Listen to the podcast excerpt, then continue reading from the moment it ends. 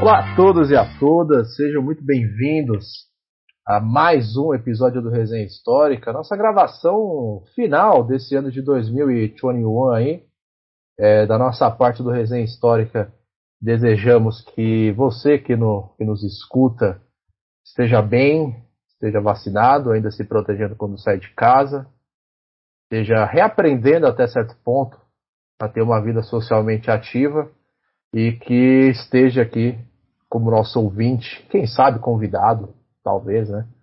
É, para o ano que vai começar, tá certo?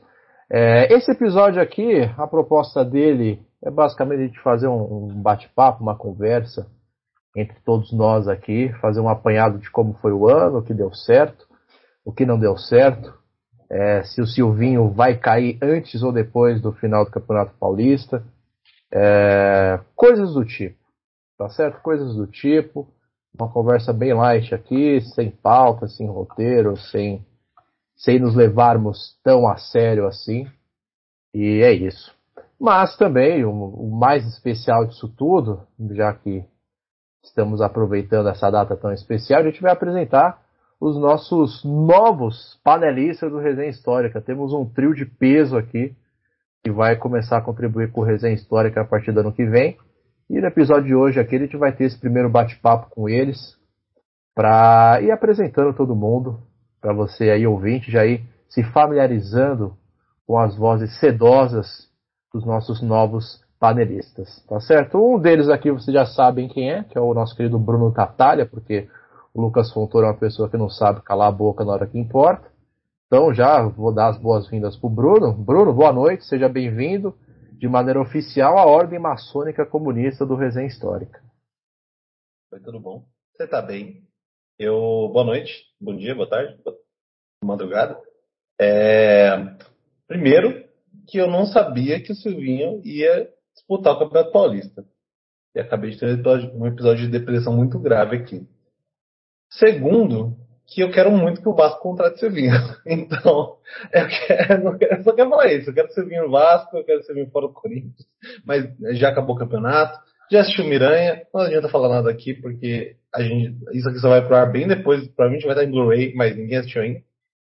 E eu deixei de assistir um show do João Dourado de Jardim Macalé de novo hoje, porque o Gabriel inventou de me avisar isso ontem, que ia ter essa gravação hoje. Muito obrigado, Gabriel. Boa noite para você também. Boa noite, boa noite, muito obrigado. Estou trabalhando para você manter o distanciamento social. Agora, minha meta para o próximo ano é que você consuma água potável também, né? Porque eu estou vendo que a água da sua casa continua suja. Me assusta isso. É, dá boas-vindas ao nosso querido segundo panelista, diretamente de Santos, um autêntico torcedor santista, um amante do bom futebol, das boas histórias do futebol, da crônica esportiva, das torcidas do futebol como algo do povo, para o povo e sempre do povo. É, Guilherme Pontes, mestre Guilherme Pontes. Gui, é uma honra ter você aqui no Resenha. Seja muito bem-vindo a essa humilde e potencialmente perigosa iniciativa. Que isso, mano. Obrigado aí pelo convite, agradeço demais. Quando tu me mandou a mensagem lá no Zap, eu tava faxinando a casa. Eu falei, mano, não é possível. Não tenho nem roupa para isso. Deixa eu pegar minha camisa do Santos aqui, pelo menos, né? Ficar trajado uma, mais bonito, né? Pentear o cabelo. Ah, mano, eu que agradeço. Ano que vem aí, projeto, já, já tô com umas ideias pra gente fazer. E amante do bom futebol, atualmente tá meio difícil, né? Com esse elenco do Santos aí. Vamos ver se ano que vem melhora um pouco, né? Dificilmente, né? Porque o time tá falido. Se o Ronaldo quiser comprar, a gente pode até vender, né? Negociar um pouquinho aí. Mas vamos ver, né? Vamos ver se melhora. Carilli pelo menos vai ficar. Isso é uma coisa boa que eu vejo. E é isso aí, gente. Obrigado aí pelo convite. Estou muito animado. E é nóis. Guilherme Pontes, uma das pessoas que se empolgam com os piratas do Carilli. Isso que eu gosto do torcedor raiz. Oficialmente um pirata do, do, do Carilli, né, mano? O cara se empolga com isso. Fábio Carilli que, poxa vida, saudades, né? Saudades. E por último, diretamente de Guarulhos, o primeiro membro oficialmente casado do Resenha Histórica, ao Resenha Histórica ainda atrás aqui da inclusão, É, um querido amigo, um querido irmão, do qual pude partilhar um momento muito importante, muito emocionante esse ano, que foi o seu casamento, casamento do ano, casamento do ano, farofa da GQ não foi porra nenhuma comparado a isso. É, Felipe Vidal, Felipe Vidal, bem-vindo ao espaço do Resenha Histórica. Fala, meu irmão. Desprazer total estar aqui contigo novamente. Mentira, sempre bom ver vocês aqui. Agora fazendo parte do time oficialmente. Estou esperando já faz dois anos para vocês me chamarem aí para fazer parte. Mas, bom, que bom que vocês lembraram de mim. Feliz, mano. Vamos fazer coisa, coisa boa aí. Somente na, na perspectiva educacional, que a gente tem um pouco de experiência para falar, e é onde eu mando melhor. Mas é isso, mano. Obrigado por ter me convidado e tamo juntos. Excelente. Daqui a pouco a gente vai conversar um pouco mais com os nossos novos panelistas, mas agora vamos, vamos para a prata da casa, né? Vamos valorizar aqui a base do time que já está há bastante tempo conosco, né? O pessoal que faz o corre acontecer. Vou começar por ele, o cara que joga de terno, faz a bola correr e não ele correr atrás da bola. É um verdadeiro poeta das palavras, dos números e das anedotas e das camisas de, de times tradicionais do interior de São Paulo. Gabriel Rossini. Gabriel, seja muito bem-vindo ao Resenha Histórica. É uma honra conversar com você mais uma vez. Boa noite, boa noite aos novos companheiros. Feliz aniversário pro Felipe. O Gabriel não parabenizou o aniversário do cara. Quase 30 anos, eu não sei quanto é exato, mas eu sei que é quase 30.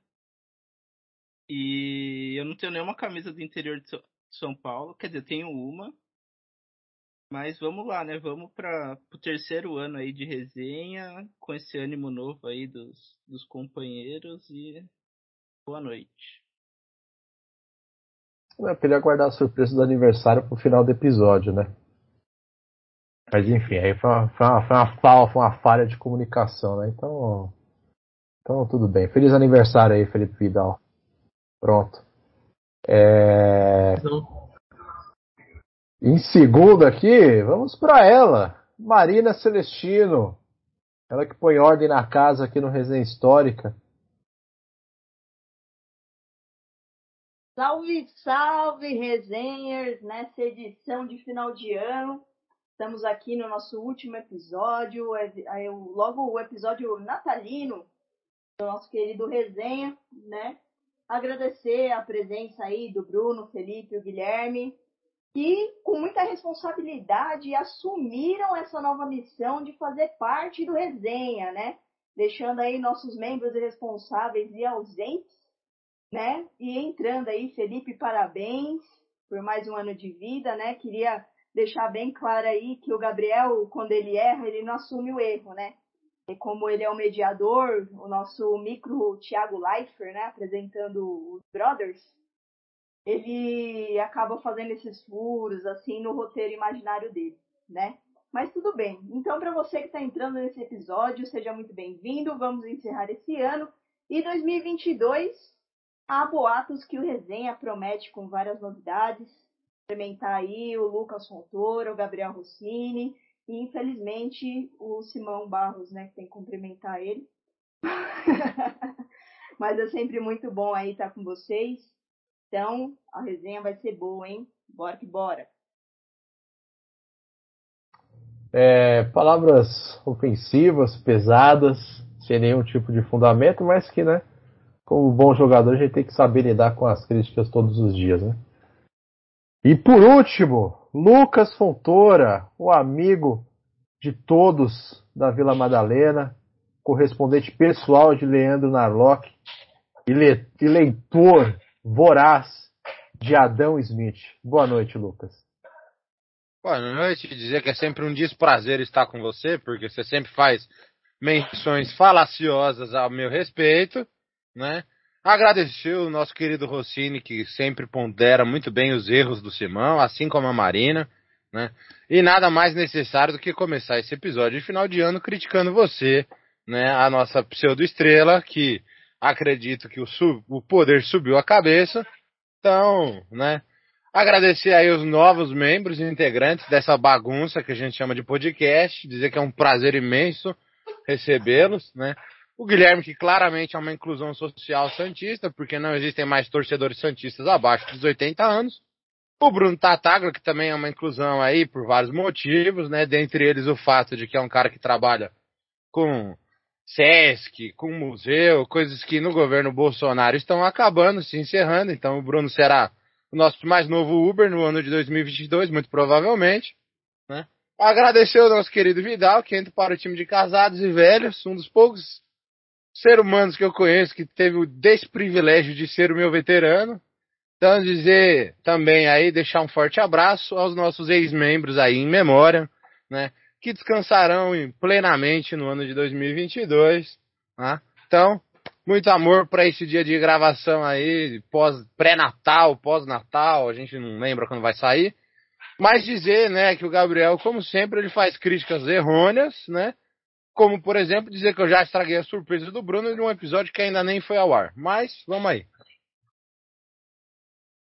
Não, crítica errônea, caramba, irmão. Com certeza, quando esse episódio sair no ar, o episódio que você deu spoiler já vai estar no ar também antes. Eu já lembrando vou ter feito o negócio da edição, lembrando que, que esse, resolve lembrando que esse é um episódio natalino, de final de ano, então não tem como a gente soltar esse episódio em janeiro.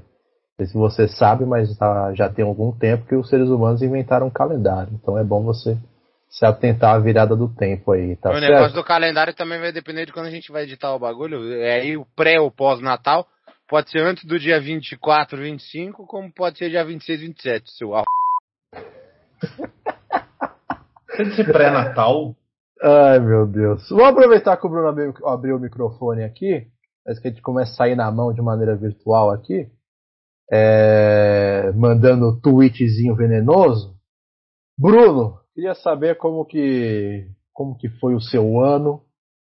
É, algumas coisas em particular eu sei como foi, mas eu gostaria de ouvir da sua boca como que foi o ano de 2021, quais as perspectivas que você tem em cenário político, em cenário futebolístico, em cenário literário, em cenário pessoal, em cenário gastronômico.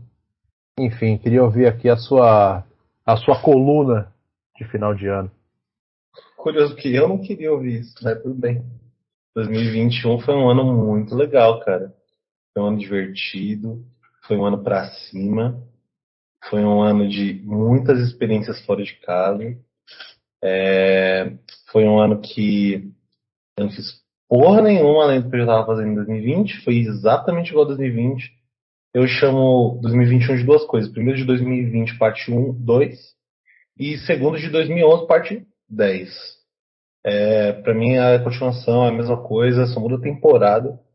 Ano bom, foi maravilhoso. É, eu não tenho muita novidade para falar não. A, a, coisa mais, mais diferente que aconteceu foi estar aqui. É, e eu me mudar também, rolou um, um, uma mudança de cenário aí da série, da, web, da minha websérie, que é a minha vida, que não é uma websérie offline. É, 2022 é o seguinte, eu não quero falar de cenário gastronômico, eu não quero falar, a única coisa que eu quero é ganhar o Paulista em 2022, porque eu acho que é o máximo que vai acontecer, vai ser a maior alegria da minha vida. Paulinho está entre nós, Paulinho é uma realidade. Teoricamente o William continua, o Roger Guedes continua, o Juliano continua, se Deus quiser, Renato Augusto continua também. Uh, a minha, sinceramente, a minha expectativa é continuar vivo, cara. E continuar vivo sem, sem, e sem mais dívidas do que as que eu adquiri nesse ano. Não necessariamente quitar as dívidas que eu adquiri esse ano, mas pelo menos não aumentar a quantidade de dívida. Fica aí e... o convite do Serasa para patrocinar nós, estamos precisando. É. Abro todo dia o aplicativo. É... E melhorar a dicção também, que você viu, eu, eu, eu vi a gravação do, do, do episódio que saiu, e nossa, eu, eu não entendo o que eu tô falando em algum momento. Queria muito que minha dicção fosse clara. E é uma luta aí para 2022. A gente vai descobrir. Se até julho não der certo, não vai resolver até o final do ano. Então Vamos pedir um negócio de um patrocínio para uma fonoaudióloga também. Aí, ó, é. fica aí o convite. Não, ah, patrocínio... o problema de dicção aí dos nossos palestrantes. Até aí eu tenho um plano de saúde, foda é ir lá, né? Se o problema fosse a fono, meu amigo, eu tava no céu. O problema é, é sair da minha casa fazer isso. E agora eu tô saindo cada vez menos da minha casa. É impressionante. Hoje eu fiquei o dia inteiro olhando pra janela. É lindo. Esse é meu, e, eu, se o meu 2022 for desse jeito, eu saio no lucro muito, Muito. Se, se tiver alguma, mais alguma coisa pessimista para falar, eu abro meu mic e falo de novo. Por enquanto é isso mesmo, tá? É, eu, vou, eu vou voltar para você daqui a pouco, mas eu gostei já que o Bruno ele fez algo muito, muito importante para adultos e jovens adultos. E eu sei que muitos dos nossos ouvintes estão nessa faixa de idade aí, que é traçar metas alcançáveis. Então, controlar os juros da dívida, não contrair novas dívidas, é, é, melhorar a forma como você se comunica, são metas assim super, super possíveis de acontecer super ali alcançáveis e que provavelmente não vão trazer enormes frustrações se você é uma daquelas pessoas que anseia pela paz mundial. Tá certo? É, mas daqui a pouco a gente volta para o nosso querido Bruno. Agora eu queria ouvir diretamente lá da Baixada, Guilherme Pontes. Guilherme, o seu ano foi tão, foi tão generoso como o do Bruno ou ou conseguiu ser pior do que o ano do Bruno? Compartilha aqui com a gente. Ah, mano, o ano já começou triste, né? A final da Libertadores, o Santos perdendo pro Palmeiras, né? Já, começou daquele jeito, com gol nos acréscimos. A gente sabe o quanto isso dói. Ah, mano, o meu ano não teve muita novidade não, também. Foi... É, pelo menos o Santos chegou na final, não sei como, né, Bruno? Mas chegou. Foi. Mano, eu quero compartilhar uma, uma emoção sobre futebol. É... Puta, a gente sabe como tá esses últimos tempos, fudido da cabeça total. É... Aí o Santos vai, começa a jogar, aí começa a ganhar. Mano, eu acompanhei toda aquela temporada da Libertadores. Mano, chegou na final eu chorei. Eu chorei de emoção, mano. Acho que eu nunca tinha chorado pelo Santos assim. Acho que também porque eu comecei a acompanhar mais futebol e tal. E eu chorei muito, assim, tipo, de emoção, de felicidade, fiquei muito feliz. Não chorei pela dívida do Damião. Isso daí me deixa com raiva, na real. Mas, mano, é, esse choro de felicidade foi muito bom, na real. E quando eu voltei pro estádio, tipo, agora nessas últimas rodadas eu voltei a acompanhar mais o Santos e tal, virei sócio do time. E comecei a ir nos jogos com mais frequência aqui na Vila. Fui nas últimas quatro rodadas, se eu não me engano. E quando teve o clássico com o Palmeiras no domingo, a torcida lá cantando se juntou lá numa esquina e foi caminhando até o, o estádio, a vila. Mano, eu fiquei emo muito emocionado. Eu tava tipo caminhando com meu pai pra gente ir pra vila. Aí eu fiquei muito emocionado. Acho que coisas boas assim, tirando família, relacionamento, que são tão sempre boas, é, o Santos assim me trouxe uma, uma questão muito boa. É, esse ano, independente, independentemente se perdeu a Libertadores, é, foi isso, mano. E, e, a questão de virar mestre também foi uma felicidade, uma conquista muito, muito grande. E tirando isso, o ano foi, foi complicado, né? A gente sabe como tá o Brasil, a gente sabe como estão as coisas economicamente falando. É, tô sem trampo ainda e tal. Aí, outra coisa boa que aconteceu também foi começar a fazer uma pós-graduação em jornalismo esportivo, que é um bagulho que eu curto muito, escrevo sobre, né? Minha pesquisa é sobre futebol e tal. Eu decidi fazer um, uma pós sobre isso lá na Casper, tô fazendo, tô no primeiro semestre ainda, tô curtindo demais, acho que vai agregar muito aqui para mim no podcast, as experiências que eu tô tendo lá e tal, vou usar muito isso para aqui com, com a gente, né? Projetos futuros. E, mano, minha perspectiva para 2022 é igual o Bruno, continuar vivo, tentar, mano, tomar vacina, vacina da gripe, essa porra dessa gripe tá voltando aí de novo. E espero ganhar algum título. Eu espero ir num, num jogo da Sul-Americana. Não no Brasil, eu queria muito ir, tipo, sei lá, na Argentina, tá ligado? No Uruguai. É um dos objetivos que eu tenho, assim, com o Santos. E, mano, arranjar um trampo também, porque tá foda. E fazer projetos fodas aqui com vocês. Acho que é isso, mano. E, ah, eu voltei também a fazer academia. Algo que, mano, tá me ajudando muito mentalmente, assim, falando.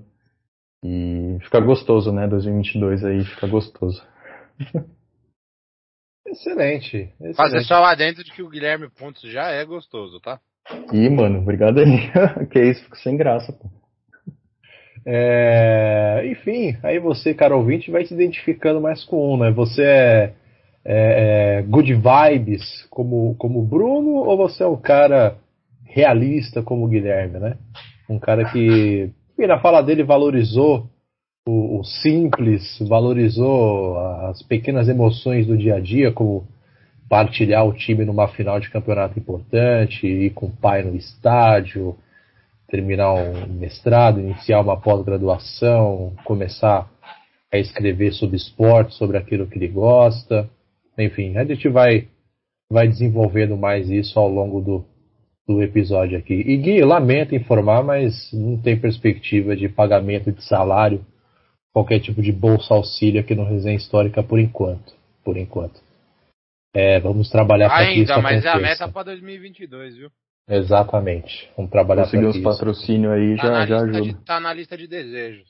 Exatamente. 2022 depois de Cristo? Tipo ano que vem? Isso, isso. Caralho. Isso. Você que está no metaverso aí, calcula o tempo e o espaço de forma diferente, mas é 2022 depois de Cristo. É, agora Felipe Vidal. Felipe Vidal, acho que eu já dei um spoiler né, a respeito de você ter se casado recentemente. Mas fora, fora isso, não fale sobre isso também. É, dá um balanço aí do ano pra gente, como é que foi o seu ano? Ah, cara, o ano, obviamente, foi um ano de novas experiências, né? Mas eu acho que a meta principal era só ser feliz. Já tava bom. Mas foi um, foi um ano. Sei lá, foi um ano louco, né? Porque do, diante do que todo mundo falou, principalmente o Guilherme, né? Desse governo louco que a gente está vivendo aí. Tudo que eu vivi de felicidade foi, foi muito bom. Fico, sou grato. Caralho. Então, principalmente por conta da conjuntura, mano. Governo Bolsonaro, essas paradas assim.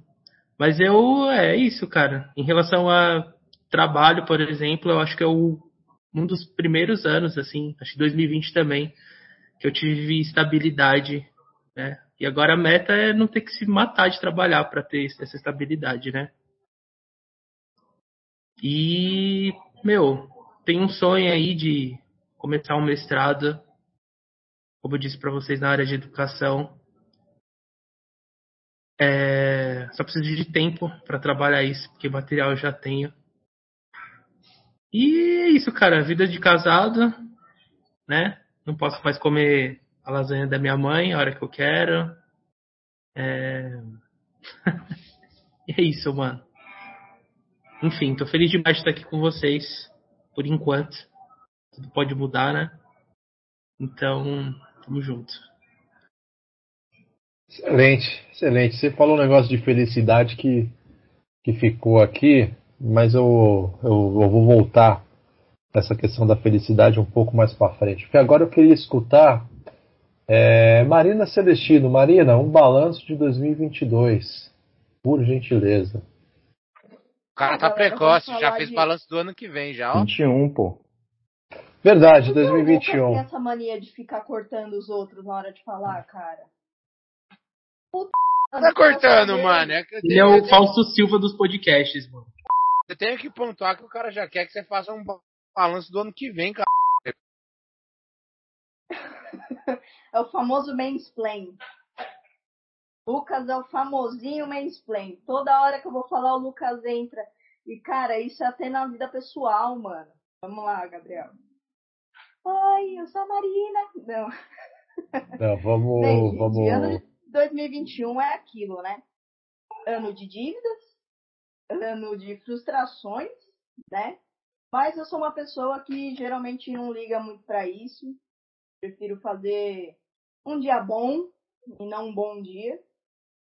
E vou me virando. Foi um ano que, porra, mano, defendi meu mestrado, né? Me tornei mestre, tirei meu registro de historiadora. Então, tipo, profissionalmente, em termos teóricos, foi bem interessante. É, andei no vale da autonomia do underground aí, de estar tá ganhando dinheiro no autônomo, né? Prestando serviços aí como historiadora. A criação do meu canal História no Papo, que é uma parada que é mais próspera que o Resenha, dá até dinheiro, né, o, o Guilherme, se, um, se quiser uns brindes, eu vou estourar no papo tem, aí depois a gente conversa, tá? Mas é, a gente tá vivendo, tô viva, não perdi ninguém da minha família, então, tipo, é uma coisa que, cara, de levantar a mão pro céu aí. Alguns episódios do Resenha também que foram muito sucesso, a gente conseguiu, apesar das dificuldades, avançar um pouco, modernizar um pouco o canal. E planos para 2022. Parça, é aquilo, né? Agora eu sou doutoranda. Não falei antes a novidade para vocês, né? Que tá saindo ainda o processo da bolsa, tudo, aquela coisa complicada de governo Bolsonaro. E detona o CAPES, detona o CNPq. Você, se você é um leve bolsonarista que tá ouvindo esse episódio, vai tomar porque aqui é sou historiador que é contra o Bolsonaro e eu sou Lula 13. Então eu vou com o papai, né? Então, assim, já sai daqui. E aí é isso, cara. Cuidar mais da saúde, cuidar mais dos, dos meus projetos, projetos para mim. Esse ano eu voltei a fazer coisas que eu realmente gostava. Coisas que faziam parte da minha vida que eu deixei por conta da graduação e do mestrado. Mas agora, filho, foguete não tem ré. É naquelas, né, Simão? É isso aí, palavras de inspiração do lado coach e punk rock de Marina Celestino. Espero que você se inspire e fique morrendo de medo dessas palavras sábias da futura doutoranda Marina Celestino. Exclusividade. Furo de reportagem nossa aqui do Resenha Histórica no episódio final de 2021. Agora eu queria escutar ele o falante Gabriel Rossini, um balanço do ano de 2021 dele. O ano de 2021, se for olhar geral, assim, foi um ano ruim, né? Um ano ainda de pandemia e tal, mas individualmente sempre tem aquela coisa boa que, que faz valer a pena, né? Então esse ano tivemos bons episódios aqui, alguns bons episódios aqui no Resenha, foi muito bom. É, eu comecei a minha segunda graduação, né? Eu fui aprovado no meio do, do, ano passado, mas por causa da pandemia eu comecei só em maio. E o São Paulo que me deu uma falsa esperança também de que seria um ano bom e foi um ano péssimo. Né? Tem o Pauli. Começou o ano perdendo o brasileiro, daí ganhou o Paulista e quase foi rebaixado, né? Então foi um ano na média, assim, né? Não foi nem muito bom, nem tão ruim. E para 2022 vai ser um ano de grande mudança, né? Que eu vou precisar me mudar para a cidade que eu vou estudar. Então, vamos ver como que vai ser. Já sinto saudades. Já sinto enorme saudade desde já. É... Agora, Lucas Fontoura, por gentileza, agora sim você pode falar, Lucas. Fica à vontade. Obrigado pelo convite a falar. Mas bom, 2021 foi de fato aí. Lá, lá, lá, lá, lá, lá, lá, Aí, ó, o woman's planning da Marina, tá vendo? Ela fala de mim, mas ela faz a mesma coisa. o feminismo aí, ó. É, aí, ó. É. Aí, machista tá demais. defendendo? Super machista essa menina, pelo amor de Deus. Mas 2021 foi um ano, apesar de muito complicado, também com seus aspectos positivos, né? De fato, a gente teve a felicidade de ter bons convidados aí, uma galera apresentando as pesquisas, a discussão de alguns temas interessantes. Né? Eu tive a felicidade de ano ser contratado né, para dar aula, então tive a, a felicidade de estar em sala de aula, que foi muito positivo. Abraços e beijos para todos os meus alunos e a felicidade que em 2022 estaremos de carteira assinada, o que no desgoverno deste atual presidente grandíssimo de um filho é algo quase que raro, né? Figurinha especial. Então a minha felicidade aí com o aspecto aí profissional, o aspecto dos estudos também, eu tive a felicidade de esse ano terminar o bacharelado na PUC, para ter aí o segundo diploma. Também passei aí numa nova universidade, estou fazendo pedagogia pela Unesp. Então, essas pequenas felicidades aí que nos motivam a seguir a carreira profissional, os estudos e tudo mais. Agradecer imensamente aos todos os colegas que estiveram aqui conosco o ano inteiro, né? E esperanças aí de que 2022 seja um ano mais interessante ainda. Teremos aí o nosso estúdio do Resenha, né? finalmente sairá o estúdio do Resenha já para 2022. Os membros aí, como o Rossini, que estarão à distância, vão participar aí via internet, via videochamadas e tudo mais.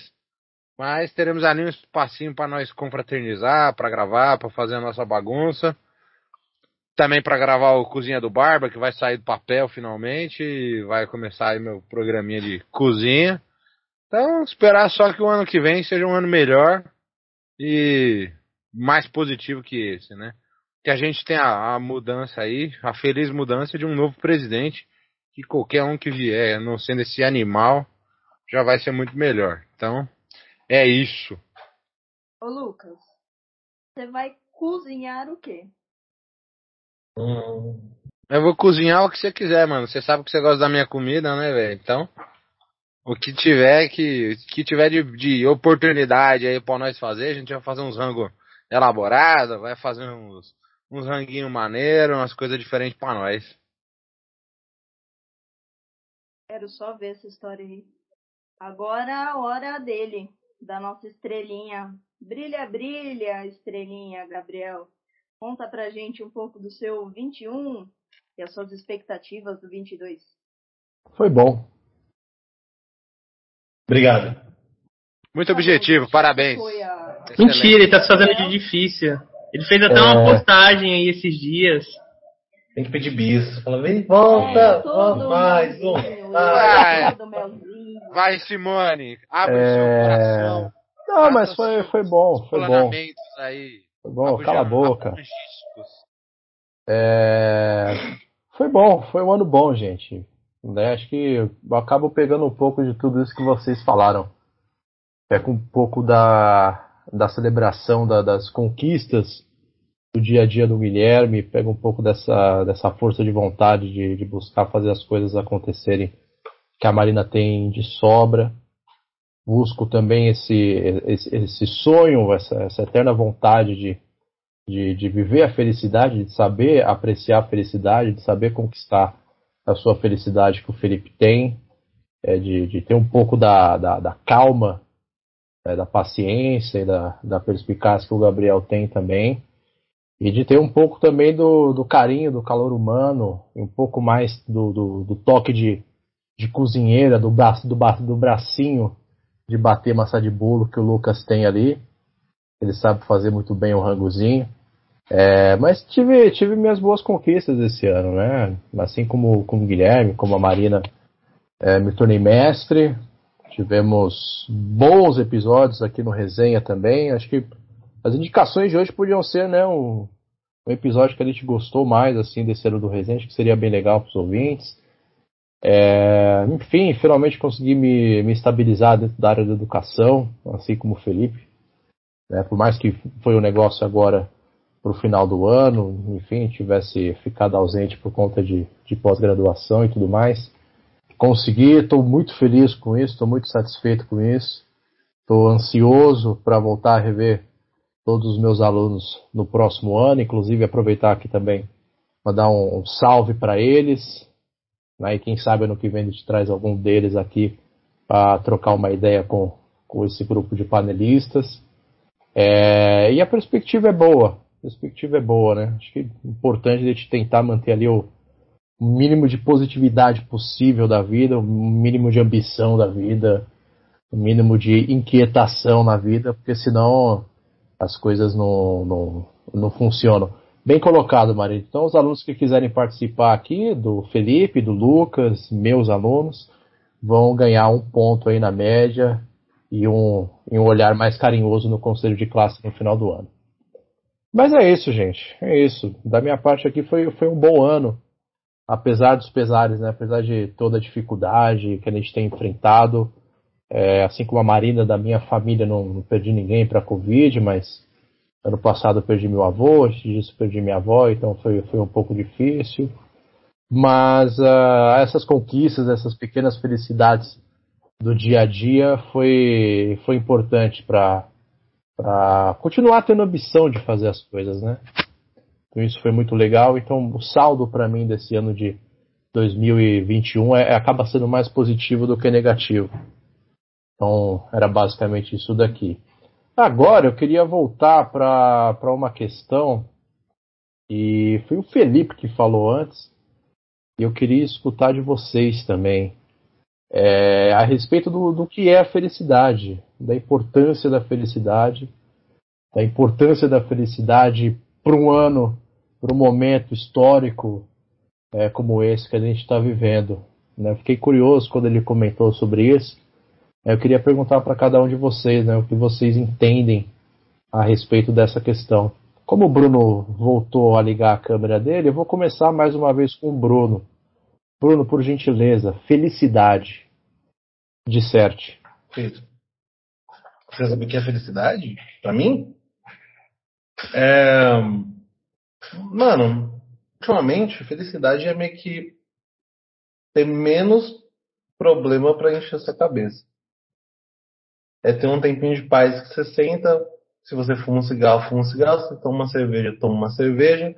Se você usa coisas ilícitas, utilizar suas coisas ilícitas, aí também fica seu cargo, que eu sei que você faz isso. É... E não ficar pensando em outras coisas. Conseguir fazer as coisas que você quer fazer sem ficar com muita coisa na cabeça. Aquele bagulho de ficar com aquela vozinha que fica te irritando o tempo todo porque você é, se sente mal por estar, tá, sei lá, por exemplo, não produzindo alguma coisa. Conseguir fazer isso em paz. Conseguir parar, sei lá, conseguir sair de casa assistir um filme, não se preocupar porque o, o Lucas não, não fez os diários dele, ou você conseguir, sei lá, putz, eu vou ver um show, vou ver um filme, vou sair no bar, porque eu consigo fazer isso. Não, não tô falando de, sei lá, ir para uma rave, ir tour, ficar três dias, voltar, pá, pá, pá, pá. Mas, tipo, poder fazer algumas coisas que você, em paz, assim. É, eu acho que é uma visão um pouco mais madura, porque quando a gente é mais novo, a gente tem uma noção de felicidade que é um pouquinho mais ampla, um pouquinho mais otimista, utópica, um pouquinho mais Vingadores Guerra Infinita, em relação a, a tamanho, né, não a, a desfecho. Mas eu acho que hoje, um pouco mais perto dos 30, eu acho que a felicidade ninguém te encher o saco. Então você conseguir fazer algumas coisas, fazer você tem seus projetos, conseguir dividir a a, a sua vida na, nas, nas diversas coisas que você precisa fazer. E quando você não está fazendo essas coisas que você é, entre aspas, obrigado a fazer, conseguir fazer coisas que você quer em paz, sem ficar com a cabeça cheia de outras coisas. A não ser dinheiro, que eu acho que isso é inevitável é, pagar fatura, pagar conta, isso é inevitável. isso é inevitável, mas de resto eu acho que esse é o é uma definição de felicidade possível, é uma definição de felicidade que não cansa tentar alcançar. Acho que é isso. Muito bem, Neruda, muito bem. Acho que todos nós aqui escutássemos esse tipo de conselho quando fôssemos, quando éramos mais jovens, talvez a gente conseguisse evitar alguns problemas que a gente teve aí no, no caminho. Talvez você, ouvinte, que ouviu agora essa, essa pura sabedoria holística que saiu do Bruno, tivesse uma, uma juventude mais saudável também. Talvez não se cobrasse tanto assim quanto você acha que deve se, se cobrar. Muito bem, Bruno. Conhecimento de divorciado nunca é demais. É, Felipe Vidal. Felipe Vidal, você que meio que sem querer soltou a provocação aqui, mano. Felicidade. Deu a pauta, né? É, deu a pauta, felicidade, um parágrafo, justifique a importância da felicidade em momentos como esse. Cara, é interessante isso, né? Eu achei que o Bruno ia zoar, mas o Bruno ele foi bem simples, mas realmente ele conseguiu definir, né, o que é felicidade para ele. Eu acho que felicidade para mim, no contexto, na minha vida, é, sei lá, cara, acordar fazendo o que eu gosto. Eu acho que esse é foi o primeiro passo desde o começo dessa, da, da minha vida profissional. Da maneira que ela é hoje, né, estável. Hoje, a felicidade para mim é, é muito do que eu vejo, por exemplo, o Lucas, postagens que ele faz no Instagram, por exemplo, com os alunos dele. Porque quando a gente está dando aula né, para crianças e nas escolas que eu estou já estou há três anos, então Você acaba vendo um aluno que estava no sexto ano, já está entrando no primeiro ano do ensino médio, já tem uma autonomia absurda. Né? A gente a gente trata de temas assim que na minha época, na idade que eu tinha, a gente nem sabia o que era, sabe? É, principalmente em relação à orientação sexual, essas coisas. Então, para mim, a felicidade é ir para a escola e ver essa autonomia dos meus alunos, esse afeto que existe bastante, né? Saber que de alguma forma um acaba afetando a maneira que a gente vê a vida um do outro, na relação de aluno, professor. E é isso, cara. Tem outras coisas também, mas eu esqueci agora. Se estiver lembrando durante o episódio. Mas eu acho que é isso. Quando eu penso em felicidade na minha vida, o que me deixa feliz é isso.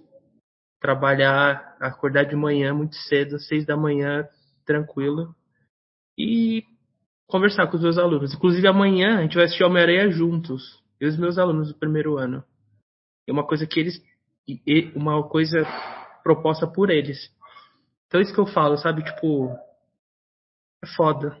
Somente a gente que tá ficando velho, quanto mais velho a gente fica, mais difícil gostar da gente, né? Principalmente os alunos mais novos. Então, é isso, cara. Por exemplo, quem gosta do Lucas é loucura, mas tem gente que gosta. Somos um bando de masoquistas, então. É, hoje, dia 19, você que quer pedir um autógrafo para Felipe Vidal, encontre provavelmente no Shopping Internacional Guarulhos, segunda-feira, dia 20. É, eu também vou assistir Miranha amanhã, segunda-feira, dia 20. 4 e 10, sessão das 4 e 10. Isso, sessão das 4 e 10, tá certo? Trombem lá, tirem fotos com o Felipe Vidal, tietem bastante, enquanto vocês podem. É, eu também vou assistir Miranha. Pelo amor de Deus, Gabriel, não, não, não se atreva. Eu não vi o filme, eu não assisto ah. filme de heróis, desculpa. É, desculpa aí, cinéfalo. Desculpa, cinéfalo. Não, mas eu não assisto filme nenhum também. Entendi, entendi. Cultura não é sua área, né, Gabriel? é porque eu, eu durmo nos filmes tudo, então fica difícil. Nem certa igreja, mano?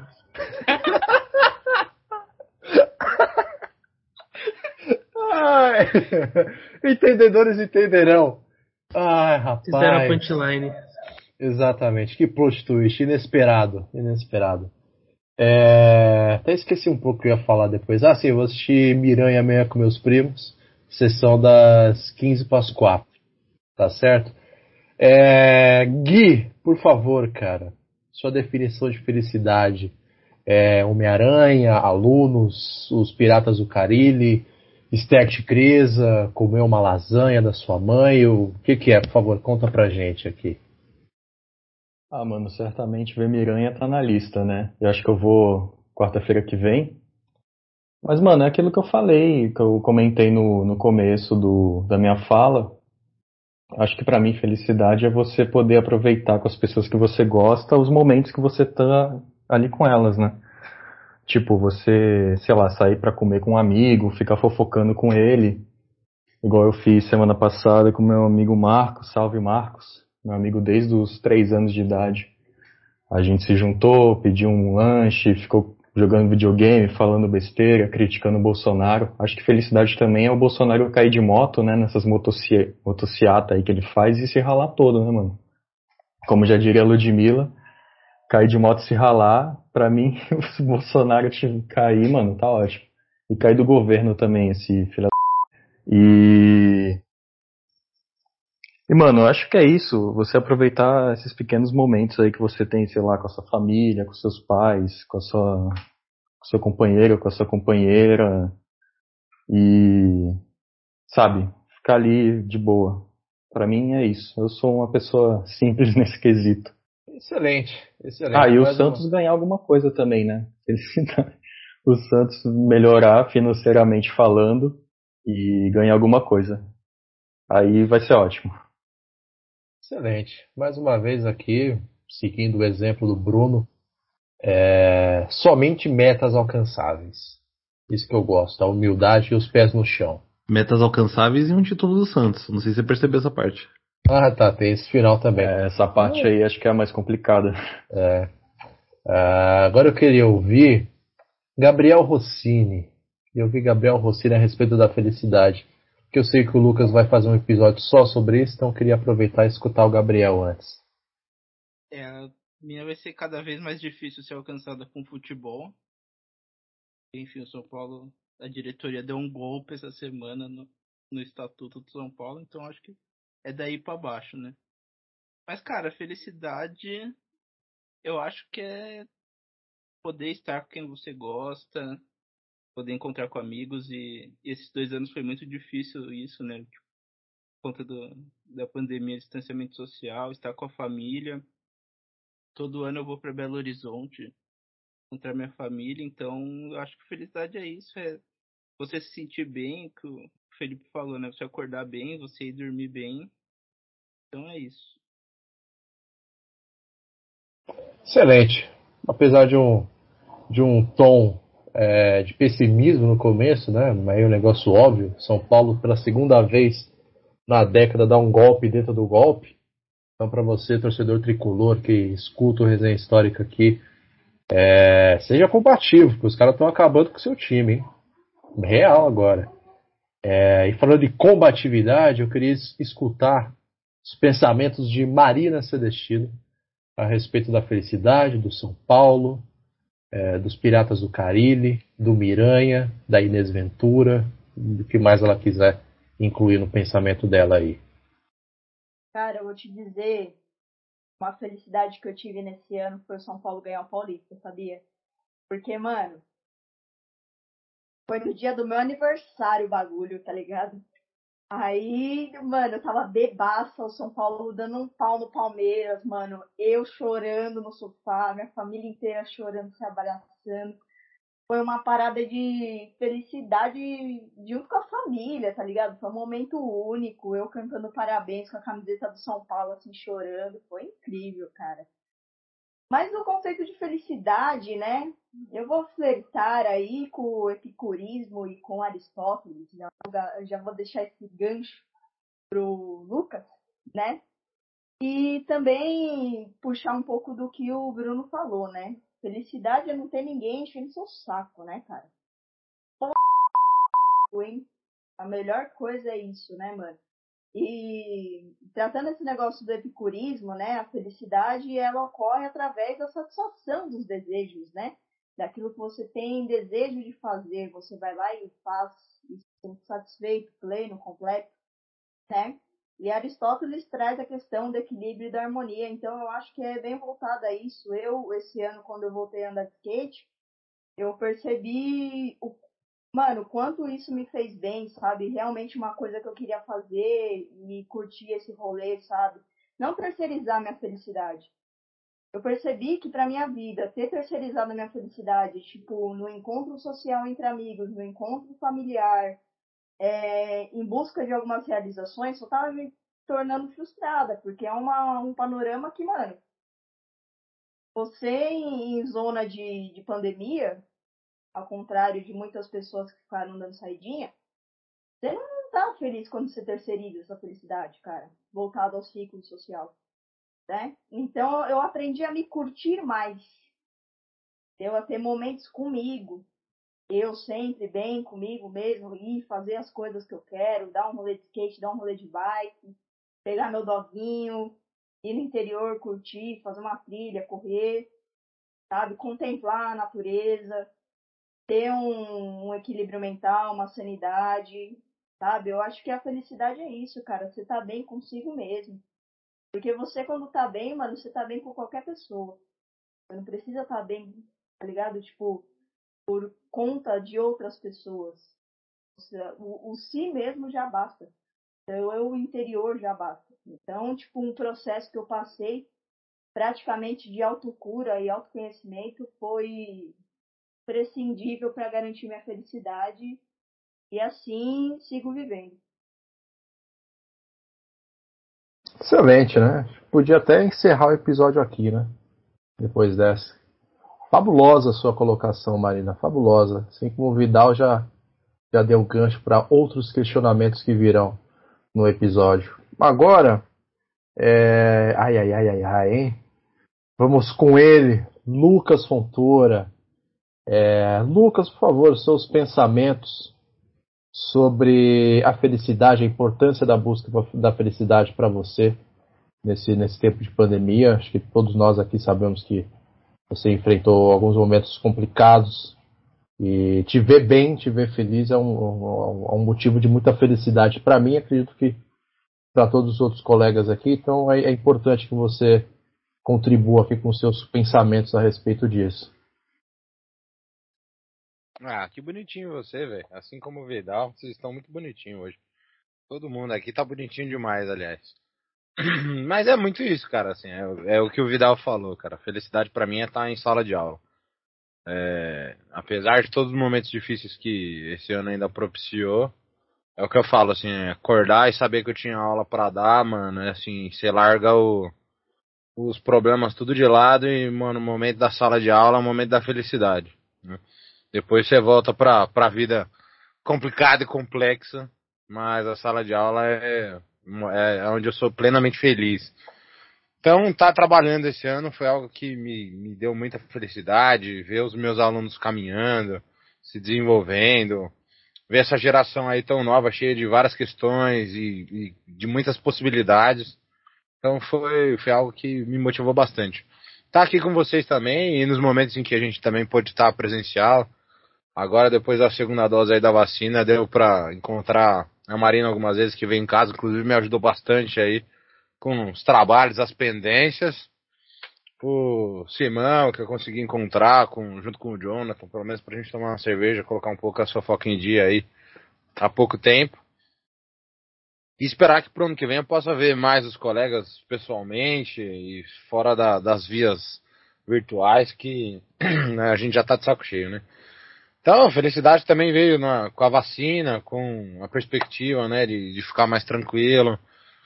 Agora com a carteira assinada, que é uma felicidade, né, a estabilidade aí um pouquinho. Então, dessas várias questões. Estar com os amigos é sempre muito feliz, família, né, pai, mãe, poder juntar o pessoal, fazer uma comida. Então, acho que a minha felicidade maior ao longo de todo esse ano foi essa, né? E esperar que o ano que vem seja ainda mais positivo em todos esses aspectos, que as coisas continuem a caminhar. Felicidade aí por ter concluído as etapas, né, principalmente aí a etapa do mestrado, que foi um período caótico.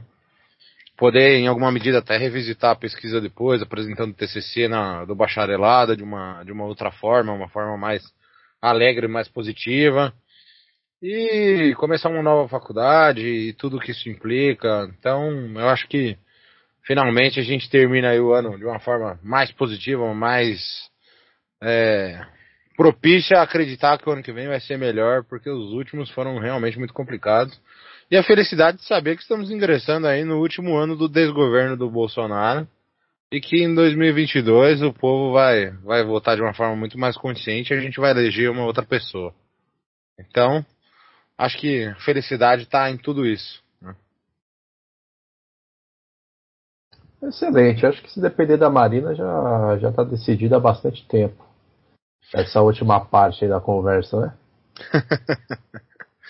Bom, e você, Simone, conta para nós o que, que é a felicidade para você. O que, que foi a felicidade nesse seu ano de 2021 o que, você está esperando de feliz por 2022? Conta para nós, que eu também sei que ah, estar em sala de aula é algo muito positivo para você também. Ah, vou começar por isso daí então, cara. É muito parecido com o Felipe, né? Você acordar de manhã, é, acordar bem, acordar disposto, acordar feliz de encontrar os alunos, de interagir em sala de aula, de ter uma, uma certeza ali que, que você não nasceu para trabalhar dentro de escritório, num lugar fechado, realizando as mesmas tarefas todo santo dia, é, perdendo, acho que, um pouco ali da sua humanidade, é, não conseguindo contribuir de maneira mais, mais direta, sabe? Positiva dentro da, da vida das pessoas, sem realmente ter uma troca de conhecimentos. Então, assim, são coisas que só, só a sala de aula consegue consegue trazer, sabe? Tipo, eu, eu, eu senti a falta de, ter essa possibilidade na minha vida. Então, quando essa possibilidade voltou, foi, foi muito gratificante. Então, para alguns amigos aí eu acabei ficando mais offline, mais fora de órbita, mais difícil de trocar uma ideia, mas é porque era, é algo que te exige muito, sabe? O momento que você para ali, você quer realmente parar para dar uma descansada, para no outro dia ali, umas 5 e pouco da manhã, você acordar, acordar bem, acordar disposto, acordar feliz e se dedicar de corpo e alma para aquilo que você está fazendo, né? Porque, enfim, a gente é professor, é, Amaral também é professor, professor Reve Gustavo Cerqueira. É, a gente sabe que, tipo, questão financeira não, não é um grande atrativo da, da profissão, né? Então tem, tem outras questões que, é principalmente os alunos, né? O fato de você estar tá, tá trocando ideia com eles ali todo dia, de você estar tá podendo ensinar alguma coisa para eles, discutir alguma coisa com eles, é, fazer uns debates bem f... e eles também te te fazerem questionamentos bem fodas e você presenciar ali umas situações que é, emocionalmente, espiritualmente te, te enriquecem demais. Né? Então, então isso para mim foi, foi muito importante voltar a ter, né? E eu voltei a ter isso basicamente logo depois que eu, eu fui oficialmente declarado mestre, né? Então, enfim, acabou sendo aí um, uma sequência de, de acontecimentos que acabou contribuindo muito para minha felicidade esse ano, né? Mas tem outras coisas também que me deixa me deixa muito feliz, que é estar tá, que é estar tá com a minha família, saber que saber que meus amigos estão bem, saber que as ideias e projetos deles estão estão caminhando bem também, que apesar da dificuldade eles estão ali estão conseguindo progredir com, com o que eles planejaram. Então, no caso da Marina, ela tem ali o História no Papo, tem a página do, do cachorro dela, que a gente vai deixar o arroba aqui nesse episódio lá para vocês seguirem, que também tá, tá, tá indo muito bem, obrigado. Que, enfim, acaba sendo mais bem sucedido do que ela, né, na página dela, quando ela bota a cara. Então acho que aí já dá uma dica de que talvez não seja o tema, mas sim a pessoa que está atrapalhando. É, do, do Lucas, de saber que ele conseguiu se recuperar, conseguiu é, voltar para a sala de aula, está tendo bons planos para o ano que vem, como ele partilhou aqui para o Cozinha do Barba, que finalmente vai sair, espero, duvido, mas espero. É, o Felipe, que conseguiu, conseguiu se casar com o amor da vida dele, que é algo tão, tão raro da gente ver é, hoje em dia. E eu pude ver, o Gabriel também estava lá, o Gabriel também pôde ver isso daí, pôde aproveitar muito bem o casamento. É, então é isso, gente. Né? Acho que poderia falar muitas outras coisas, é, a respeito da minha felicidade, a respeito da importância da felicidade para mim, mas aí ia ficar alugando demais o microfone aqui. E é algo que eu não quero fazer, porque esse espaço é reservado para Lucas Fontoura, ou Lucas Fonte, no meio virtual aí. É, eu queria também puxar uma outra pauta, é, que vai sair um pouco aqui da, da zona de conforto, não zona de conforto, mas a área de conhecimento aqui de, de parte dos nossos panelistas, que tem a ver com, com essa importância de voltar para a sala de aula, mas indo um pouco além, a questão do, da importância do afeto, né, dentro, dentro da nossa, dessa nossa retomada de uma vida social. Porque, enfim, todos nós aqui ficamos trabalhando um bom tempo, mais de ano, de maneira virtual, né, tendo um contato humano básico do básico com as pessoas que estão do outro lado, Muitas vezes os alunos estavam lá só, só na imagem da carteirinha deles, outros estão, com certeza estavam puxando ronco de maneira extraordinária, outros ali falavam uma outra coisa. Então se perdia muito é, é, essa questão do afeto e do contato humano. Eu queria perguntar sobre isso, queria escutar de vocês a respeito disso, da importância do afeto em sala de aula, mas também da importância do afeto de maneira geral, né, da, da, da, da falta que ele fez, ou, ou da grata surpresa que ele foi nesse, nesse tempo de peste que a gente está vivendo aqui.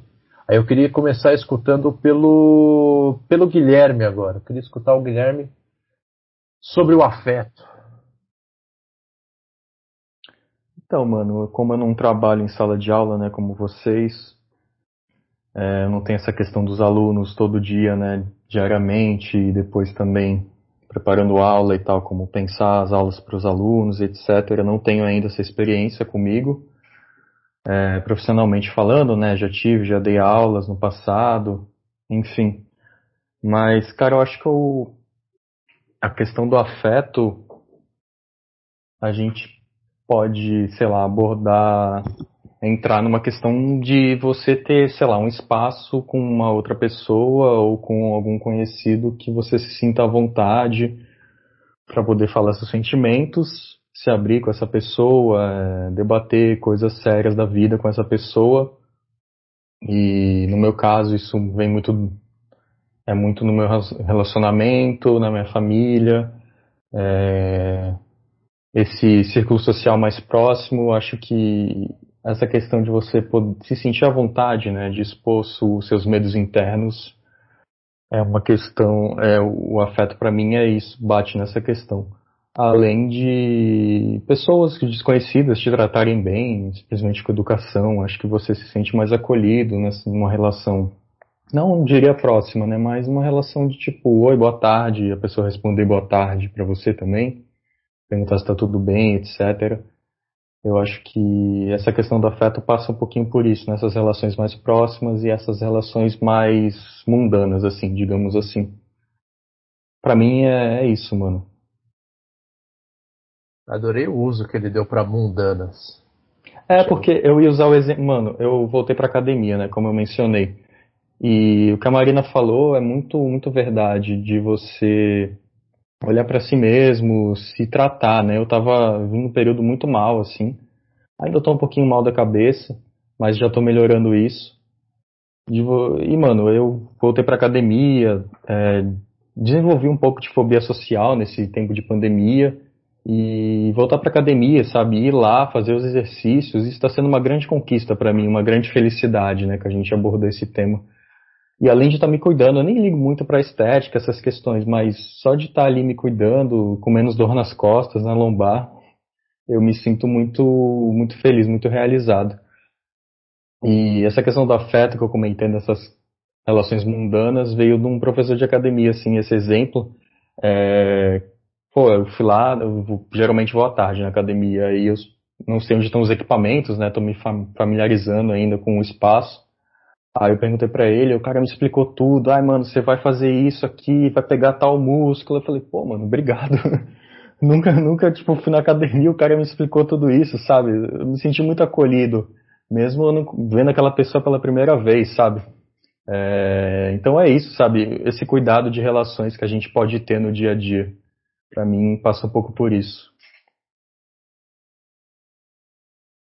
Excelente, excelente. Ano que vem aí, nosso querido Guilherme Pontes. Projetinho. Um projetinho Verão, em busca do shape perfeito, nas praias de Santos, para todo o Brasil. É, achei muito legal o que o Guilherme falou também. Agora eu queria escutar Marina, Marina, sobre os afetos, por gentileza. Afeto zero, né? Porra.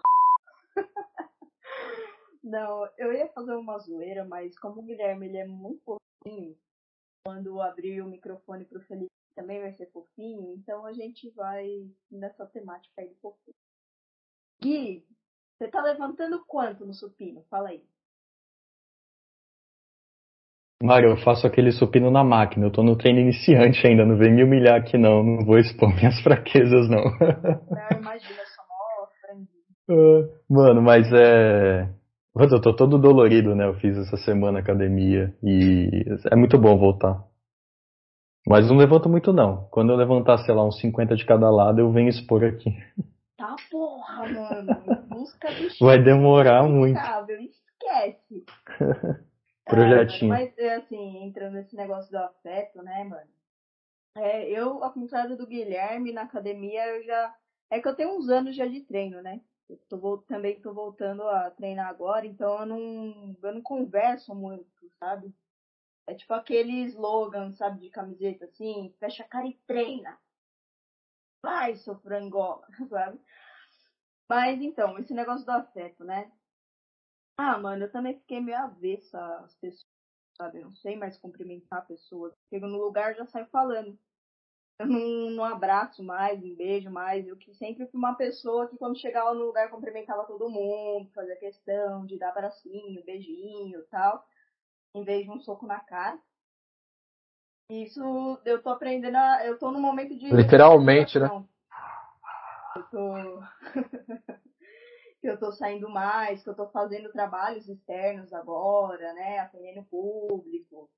Também tenho alunos, então quando abre a câmera eu já converso, né? Dando aula online, né? Oi, tudo bem? Como você tá? Para pegar as aflições do aluno, porque eu dou bastante aula pré-vestibular, né? Então, geralmente a molecada tá meio sinistra, né? Com a cabeça mil, querendo passar no vestibular, aquela pressão de família, de tipo, paguei escola a vida inteira, agora você tem que passar numa universidade pública. E toda essa situação, né? Então, eu acho que o professor, ele tem muito disso, de você saber acolher para mim isso é um grande desafio. Dou uma boa aula, o pessoal gosta, dá um feedback legal, e isso é gratificante para mim. Mas como eu dou online, é uma parada que não tem muita afetividade. Você tem a expectativa de dar uma boa aula, de estar ali trocando conhecimento com o aluno, mas depois que fecha a câmera, fecha a câmera, tá ligado? Não tem aquela de tipo, nossa, professor, não sei o quê, não tem aquele feedback do pós que é uma coisa que o Lucas, o Gabriel, o Felipe, né, eles têm dando aula para os alunos, né, no presencial. E essa atividade, cara, eu acho que em relação à minha família deu uma estreitada, assim, nas relações, né, eu como é, busquei valorizar o meu eu individual, acabou conflitando algumas coisas, então não é algo muito fraterno, né, não que seja problemática, ao contrário, mas a individualidade, às vezes, no meio familiar, ela conflita um pouco. Foi uma coisa que rolou muito aqui. Tive o bom prazer de encontrar alguns amigos, assim, mas eu acho que o campo da afetividade para mim mesmo foi com o meu doguinho, né? o Zé que tá comigo sempre, todos os dias, deitando comigo na cama, me empurrando, me mordendo, então várias brincadeiras brutais de rosca siberiano. E para mim tem sido isso, sabe? E eu aprendo muito com ele, sabe, Simão? Porque ele é um cão, eu, eu fico observando muito comportamento, sabe? Tipo, a felicidade de encontrar, a felicidade de sair para passear, de aproveitar o espaço. E uma coisa que os cães fazem é de aproveitar literalmente o hoje, o momento. Eles têm, eles não têm expectativa de futuro igual a gente tem, que faz planos, que faz não, mano, eles vivem o momento deles, o agora. Vou brincar agora, vou comer agora, vou curtir agora, vou dormir agora. E amanhã, e, e eu acho que a pandemia ensinou muito nesse quesito. De viver o agora. Muito, cara, se você for ver a quantidade de pessoas que desenvolveram ou agravou o quadro de ansiedade por conta da expectativa de futuro em relação à pandemia, é gritante e é muito preocupante. E a quantidade de, de, de suicídios? A gente perdeu amigos de, de graduação, de mestrado por conta disso, da ansiedade. E aí, eu que também era um pouco ansiosa com os bagulho, eu fui destruindo isso em mim. Observando meu dog, mano.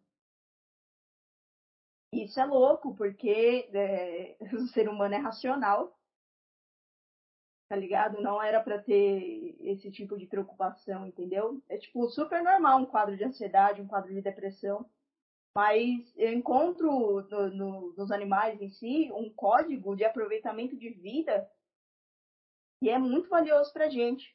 Que por vezes é, é descartado pelas pessoas. Muitas pessoas não conseguem enxergar essa questão do agora. Sabe? Do momento agora de contemplar isso, né? Então, eu na questão da minha afetividade, outra coisa que o Zé faz muito, não precisa estar tá grudado para estar tá junto, sabe? Isso no campo de relacionamento é muito importante, mano. Tem gente que acha que, ah, você só gosta de mim se tiver grudado, se tiver fazendo. Não, mano. Tamo aí. Entendeu? É companheirismo, cumplicidade. Sabe? As, as maiores coisas que eu aprendi no campo da afetividade foi isso. O agora você faz, a cumplicidade, a lealdade e principalmente respeito, o respeito às limitações. É isso, cara. Ô, eu queria pegar um gancho no, no que a Marina falou aí de pré-vestibular. É um perfil bem diferente mesmo que eu já dei aula, porque eles são muito sistemáticos e práticos, né? Então, nessa pegada, o professor é uma ferramenta, né? Um meio para um fim. E aí não tem muita dessa proximidade mesmo. É verdade. A experiência é totalmente diferente. Enfim, era só isso. Muito bem comentado. Agora, Gabriel Rossini, afetividade, por favor. Pergunta difícil, né? Parece que você conhece o que afeta a questão, mas daí você começa a refletir e fica complicado, né? Mas, cara, a gente passou por aí um ano e meio, dois, dois anos de muita incerteza, né? E é, eu acho que é normal nesse período a gente se, se retrair muito, refletir o que a gente faz e tal. E assim, para mim o resenha foi muito importante por, por isso, porque é um, um encontro com amigos periódicos, né? Pô, a gente a gente grava, mas a gente fala besteira, dá risada, tal, então que é muito importante. É uma boa relação que eu tenho com a minha família também ajudou muito no período da pandemia e ter começado a faculdade, né? Conhecer pessoas novas, conhecer professores novos, mesmo que que a distância foi algo que me ajudou muito.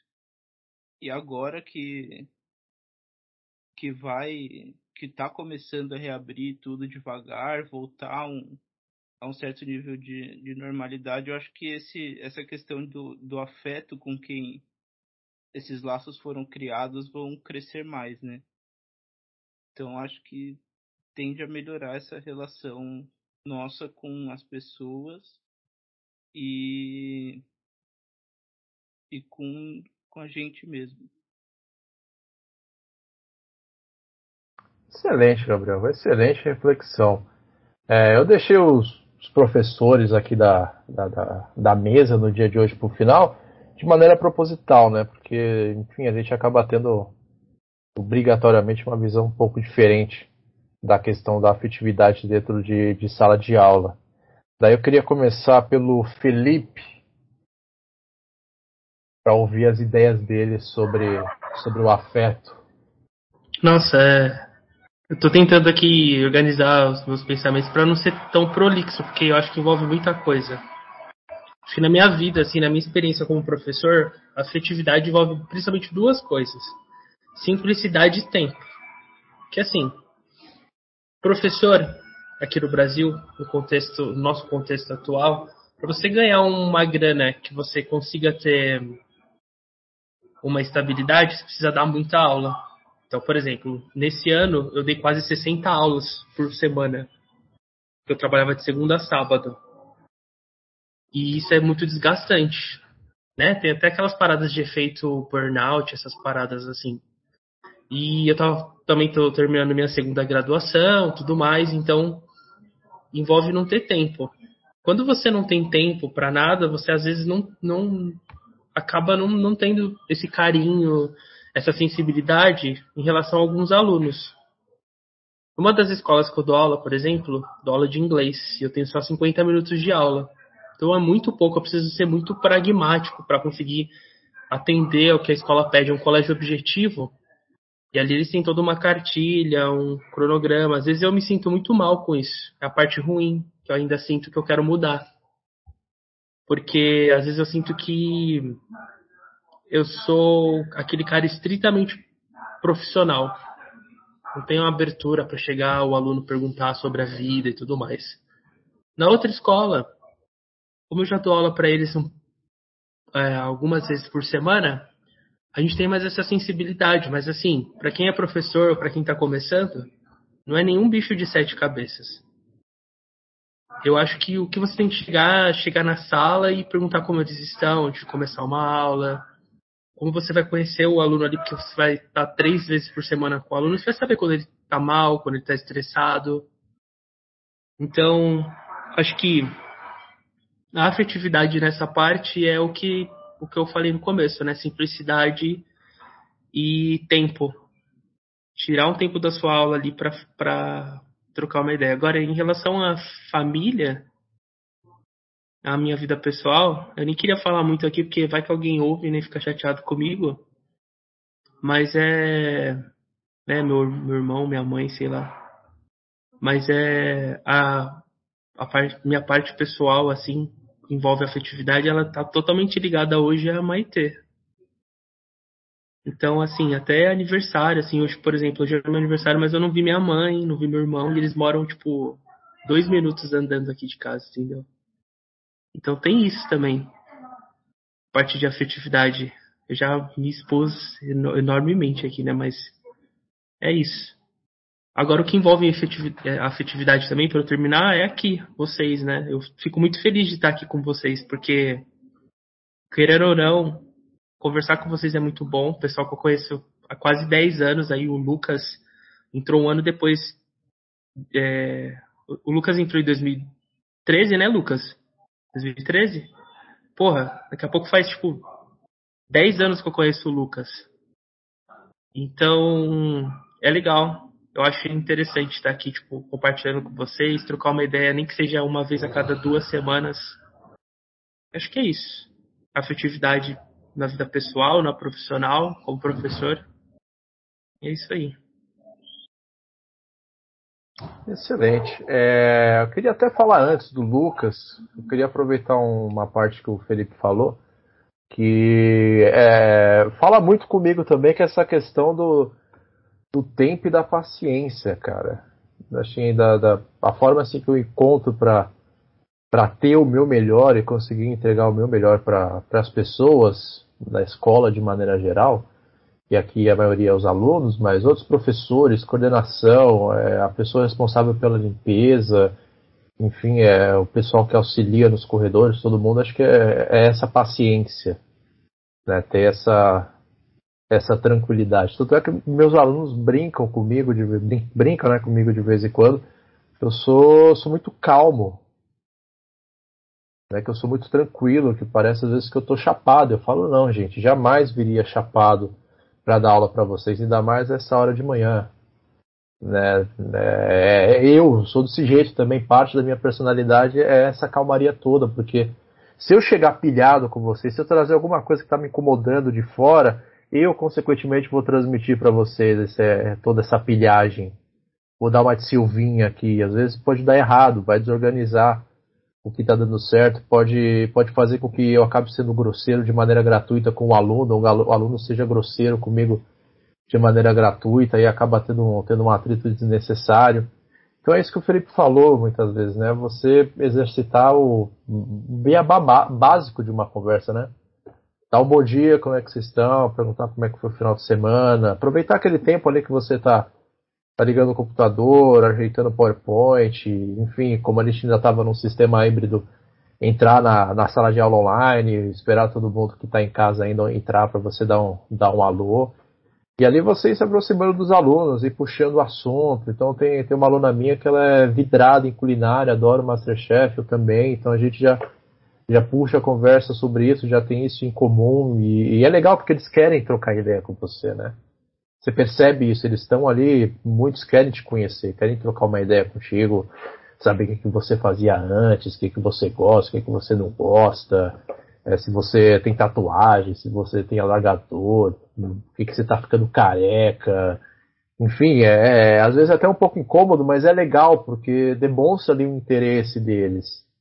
Né? Então muitas vezes isso acaba sendo retribuído também pegando aqui de uma maneira muito simplificada nas próprias notas. Então tem aluno ali que você consegue puxar para participar da sua aula e pô, o cara consegue ter uma melhora ali no desempenho, consegue demonstrar um interesse não só pelo que você está falando, mas por outras coisas e outras matérias de outros professores, sabe?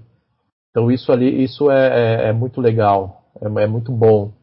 Né? Então o Felipe falou que às vezes ele tem ali 50 minutos para dar uma aula de inglês, né? E é muito pouco mesmo, você não consegue fazer nada ali de termo de, pô, como é que você tá, não sei o que, tipo, você tem que entrar, ó, silêncio, bora, e é isso. Sabe? No final você dá um bom dia para eles e até semana que vem. É, algumas turmas ali eu, eu via é, duas vezes por semana e achava muito pouco, sabe? No caso dele, uma vez por semana já eu falei, caramba, fica difícil estabelecer um, uma relação de afeto sabe realmente que, que, que você se sinta confortável e, consequentemente, os alunos se sintam confortáveis, né? Então, em relação à sala de aula, assim, para mim é importante essa, essa questão de trabalhar a paciência. Eu acho que sem ela, assim, eu não, eu não funciono como professor. Então, para mim, isso é, isso é fundamental.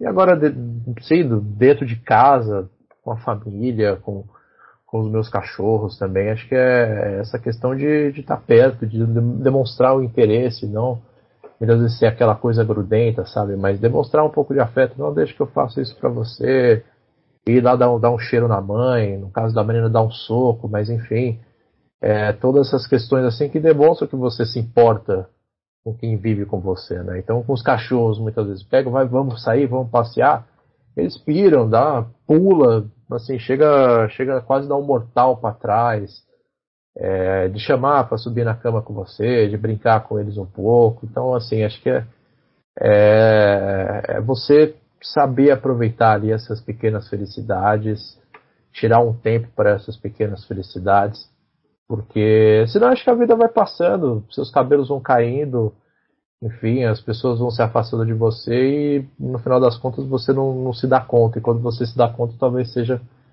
seja um pouco demais. Né? Então, mandar mais uma vez um abraço aí pro, pro, pros meus alunos. E sim, mano, tô falando aqui no caso dos meus cabelos, porque o do Lucas já caiu faz tempo. Então sou eu aqui. É, então um abraço para meus alunos, um abraço para a Cida e para o velho da Ananias, que estão aqui do cômodo do lado, com meus dois cachorros também. E para os meus outros amigos aqui, que, enfim, não vou falar o nome de todo mundo, porque eu vou acabar esquecendo alguém. Aí vai ficar meio chato. É, Lucas Fontoura, aluguei aqui demais, desculpa, por favor. Sobre o afeto. É, imagina, você sabe que quando é para essas questões filosóficas que envolvem as emoções, que eu costumo ser um pouco prolixo, né? Mas vou tentar não ser tanto.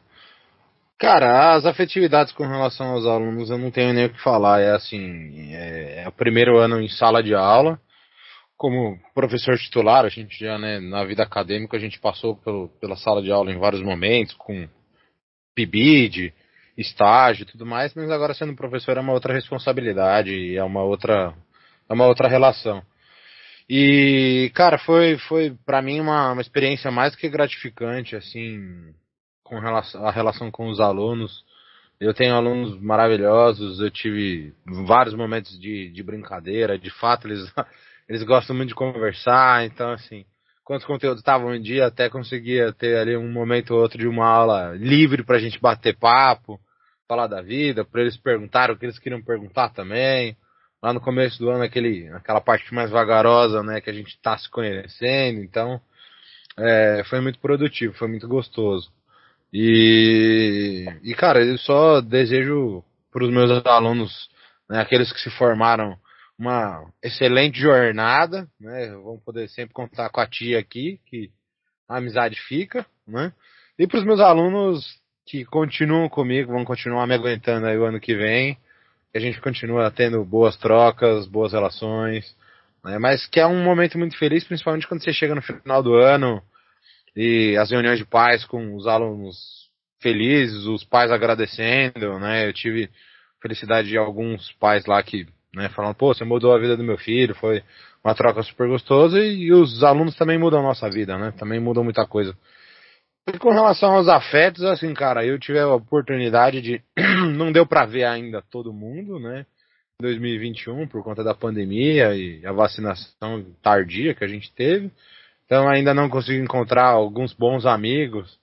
É, não conheci, não consegui colocar minha filhada no colo ainda mas está nos planos da próxima semaninha aí antes de acabar o ano. E pude estar perto mesmo das pessoas que eu amo, então o grupinho da galera que vai passar o Réveillon comigo, os amigos aqui do Resenha, e a afetividade assim com, com a família que eu pude estar em alguns momentos juntos, apesar da, da correria, da loucura que foi o ano. Então, foi um ano, apesar de muito difícil, cheio de muito amor. E o saldo é positivo no final. Então, agradecer muito aí todas as trocas de afetividades com todo mundo. Caramba, mano, prolixo fui eu mesmo dessa vez? Você que tomou o microfone, né, mano? Parabéns. Poxa vida, hein? Essa é a sensação, então, de ser você nessas horas. Essa é a sensação. Bem-vindo ao clube. Gostei não. Gostei não. É... Penúltima pauta aqui da mesa. Antes de chegar para o nosso final aqui. É... Durante essa conversa que a gente está tendo aqui essa noite, a gente falou muito sobre é, encontrar aquilo que não te enche o saco, é, a questão da paciência, celebrar as pequenas felicidades, estar junto com os amigos, é, continuar estudando aquilo que você gosta, se aprofundar mais. Mas todas essas coisas em comum tem um, tem um negócio ali que é, que é fundamental, né? Que é a questão da força para dar continuidade, né? Para conseguir é, continuar em frente, né? Que acho que foi o que a Marina falou, né? De encontrar um pouco do, do amor próprio, de encontrar um ritmo saudável para ela mesma, etc, etc. Então eu queria saber de vocês, né? O que vocês pensam da importância do valor ter que cara dessa essa mixada aqui, foi mal. É, dessa, dessa força, dessa importância de conseguir encontrar aquilo para continuar, ter forças para continuar. Eu queria escutar de vocês aqui é, sobre isso, onde vocês encontram esse esse esse negócio tão importante para a vida de vocês. E aí para isso eu queria escutar mais uma vez Bruno Tatalha. Há muito tempo calado, estou ficando preocupado. Aproveita e já fala da afetividade que o Simão não deixou você falar. Estou muito tempo calado porque fui cortado a última pauta, né? É, como, como eu e a Marina já percebemos e já pontuamos, é, até para você se familiarizar com, com a logística do resenha, o Simão ele tem que ter um, um personagem odiado, né? Então, aparentemente, você ganhou esse cargo para 2022 e ele também tem esse belo costume de cortar aqui o pessoal da banca para não deixar a gente falar em alguma pauta. Então, seja bem-vindo. Até onde eu sei, só a Marina que não tem essa, essa, essa prática de cortar. E o Rossini, obviamente, que é um, deus grego. Bom, eu vou engatar um no outro tentar fazer mais curto que Simão, né? É, porque eu acho que tem um pouco a ver até pensar em, em, em afetividade e força para continuar. É, eu não, não, dou, não estou dando aula, não dou aula há muito tempo, inclusive. Mas é, tive uma experiência bastante curiosa em relação à afetividade esse ano, porque eu, eu trabalhei em escritório é, e eu trabalho em home office desde, que, desde o dia em que foi confirmada a primeira morte por Covid no Brasil. Voltei para casa, peguei meu computador, voltei para casa e estou lá desde então. Outra casa, terceira casa desde então, mas em casa. É, e eu não sou uma pessoa muito sociável à distância. Eu até sou uma pessoa muito sociável é, em ambiente de trabalho, em ambiente acadêmico, é, mais ou menos, é mais ou menos, mas eu, eu, eu gosto de conversar. Mas a distância, quando tem essa questão de você ter que se dispor a alcançar outra pessoa para conversar, eu não sou uma grande, eu não sou um grande player desse jogo não. Então eu, durante o ano inteiro passado, eu meio que não, não conversava com quem vinha falar comigo alguma coisa, tirava dúvidas sobre trabalho. E eu não. Meu ambiente de trabalho não é um ambiente que eu tenho muitos amigos, amigos. Eu não, tipo, tem poucas pessoas no trabalho que eu saio para beber, eu converso fora, hoje em dia até mais.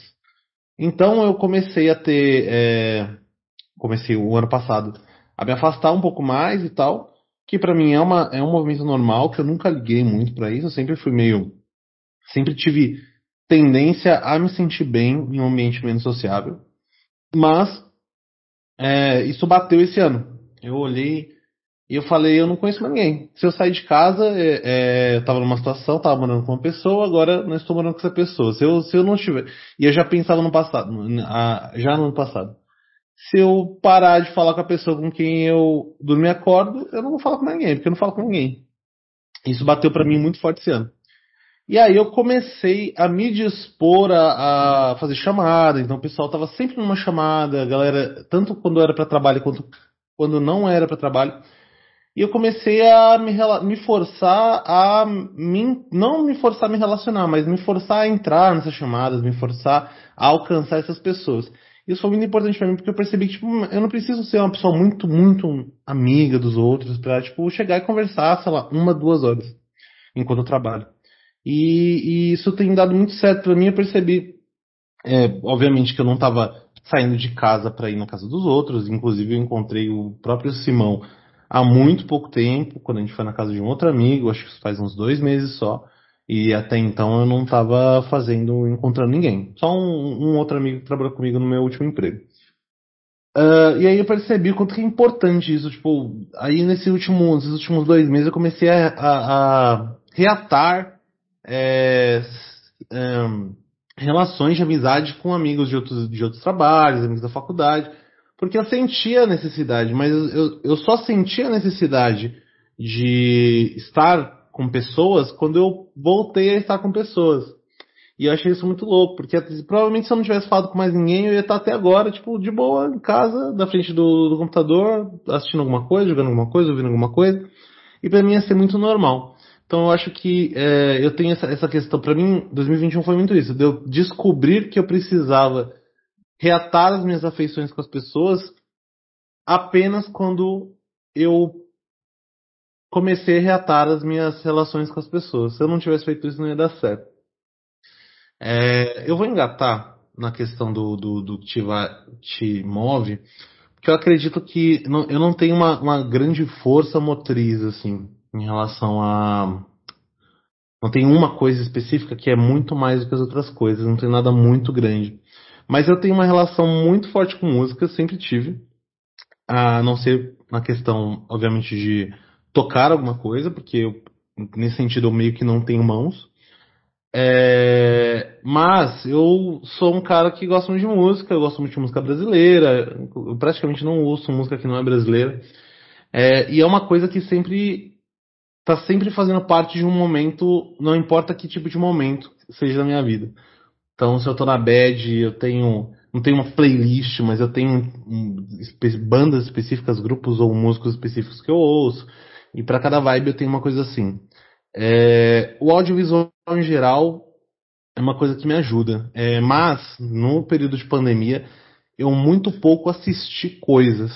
Filme eu assisti um ou outro, mas série eu descobri que eu desaprendi a assistir seriado, eu não consigo fazer essas coisas mais. Eu começo a assistir um negócio, assisto um, dois episódios e eu nunca mais vou atrás, depois começo uma outra coisa, e eu só consigo assistir coisas que eu já assisti. Eu tô remaratonando Seinfeld por conta disso. É, mas assim, das coisas que me movem, geralmente, como eu sou um cara fudido, é, o que me move é o que geralmente conseguir me manter em relação. E aí não é falando tipo, sobreviver exatamente, mas tipo, putz, eu tenho alguns pequenos sonhos. Então, tipo, ah, putz, eu quero que minha casa fique legal, eu quero que meu escritório fique confortável para trabalhar, ou para eu gravar, ou eu para ou para fazer uma chamada, ou para jogar um videogame, ou para fazer qualquer coisa. É, e aí eu tenho esses, essas pequenas coisas, né? tipo, putz, eu quero um, sei lá, eu quero trocar minha cadeira. Isso vai me mover até eu conseguir trocar minha cadeira. Aí depois, putz, eu quero trocar, sei lá, quero trocar o meu teclado. Eu, isso vai me mover. Ou então eu vou falar, putz, eu queria muito ir num show que vai rolar daqui dois meses, e aí minha preparação para isso vai, vai me movendo. E aí eu sinto que eu sou movido por pequenas coisas o tempo todo. Sempre, aí eu invento alguma coisa depois que essa coisa chega. Mas eu tenho esse rolê que a gente já tinha conversado mais cedo de sempre buscar coisas alcançáveis. Então não é, ah, meu sonho é, putz, o, o, giro da facada do presidente. É um sonho que nesse momento é inalcançável. Inclusive, agora que eu lembrei que vocês estavam falando muito mais cedo do Bolsonaro, eu falei, pô, a gente tem presidente, né? É, ele, tipo, o cara, ele, ele, ele foi eleito mesmo. Falou, mas a gente não tem presidente faz tanto tempo. É, mas eu sinto que é isso. É, e eu, isso começou, essa mentalidade começou para mim na pandemia, que era o momento que eu tava fazendo planos, tipo, putz, quero fazer viagem internacional, eu ia para o Uruguai, não fui por conta da pandemia. É, e aí quando bateu a pandemia, eu falei, eu não posso ficar pensando daqui seis meses, eu tenho que pensar no máximo daqui a uma semana, porque senão eu fico louco. Você vai pensar o que vai ser depois da pandemia, naquele momento, março de 2020, ou sei lá, março a gente achava que ia durar pouco tempo. Julho de 2020, a gente não tinha a menor ideia de quando ia acabar a pandemia. Então, ficar pensando na pandemia, pensando em coisas para fazer depois da pandemia, era absurdamente prejudicial para mim. Então, eu, eu me dispus a sempre pensar coisas curtas, pensar o que, que eu vou fazer. É, putz, o que eu vou fazer essa semana? Ah, eu vou assistir um filme, vou assistir uma série, vou ouvir um disco, Aí agora as coisas mudam um pouquinho de figura, então tipo, eu vou, vou ver um, um filme no cinema. Fui ver, eu lembro que na, na mesma semana fui ver Eternos e Marighella. Foram duas pré-estreias, um, um na sequência do outro. Foi um negócio que eu olhei e falei, nossa, fazia muito tempo que eu não ia no cinema, eu tava morrendo de medo de ir no cinema. Mas eu fui, porque, tipo, por várias questões, o, o até tinha assistido no link aí, mas eu fiz questão de assistir no, na, na pré-estreia. É, queria muito, e aí eu acho que foi o que me fez ir. O filme do Marighella foi o que me fez ter coragem de sair de casa para ir, pra ir no cinema. E desde então eu tô assistindo alguns filmes e tal, é, voltando aí em shows, então fui no Sesc ontem, e aí fazia tanto tempo que eu não no Sesc que eu tive que dar um, um peão para conseguir renovar a credencial, essas coisas, já tava vencido. E aí eu, eu percebi o quanto eu sou movido mesmo meio por essas pequenas coisas. Durante a semana eu fui movido por assistir o filme do Homem-Aranha e no show do João Donato e do Jardim Macalé. Na semana que vem, eu acho que eu não vou ser movido, talvez. Ah, tem o um Natal, aquele, aquele, aquele feriado Natal. Ele vai mover porque eu vou trabalhar no Natal, vou folgar no novo. Então ele vai mover até o dia 30, que é quando eu começo minha folga. É, aí vai ter algum rolê aí no novo e aí eu vou ser movido por esse rolê no novo. Aí depois disso, a gente sabe, dia de reis é só palhaçadas, muita bebida, muita droga, mentira. Mas eu acredito que nesse momento o que me move são coisas pequenas, são essas, é, essas pequenos prazeres mesmo, sabe? Tipo, putz, eu quero fazer essa coisa que vai me trazer. E, e aí eu sinto que nesse sentido eu nunca, eu não tenho, não tenho tido frustra grandes frustrações, que eu acho que é uma coisa muito positiva. E aí depois, quando a gente for fazer, putz, olha, acabou a pandemia, não acabou. A gente não sabe se vai acabar agora. Quando acabar eu vejo, putz, vou fazer novos planos grandes daqui dois anos e tal. Hoje em dia, o que está me movendo são as coisas pequenas que geralmente levam uma semana, um mês, dois, três no máximo. Excelente. Para quem estava com medo de ser prolixo, foi melhor do que, que todo mundo esperava. Parabéns. Só tenho essas duas palavras para você. Agora, Lucas Fontoura, queria começar por você também respondendo essa questão sobre o que te move. Ah, sempre que, sempre que eu falo sobre o que me move, eu entro na, na questão das emoções, do, dos afetos, né? Eu acho que o ser humano ele é movido por paixões, por amores, por aquilo que nos dá muito tesão.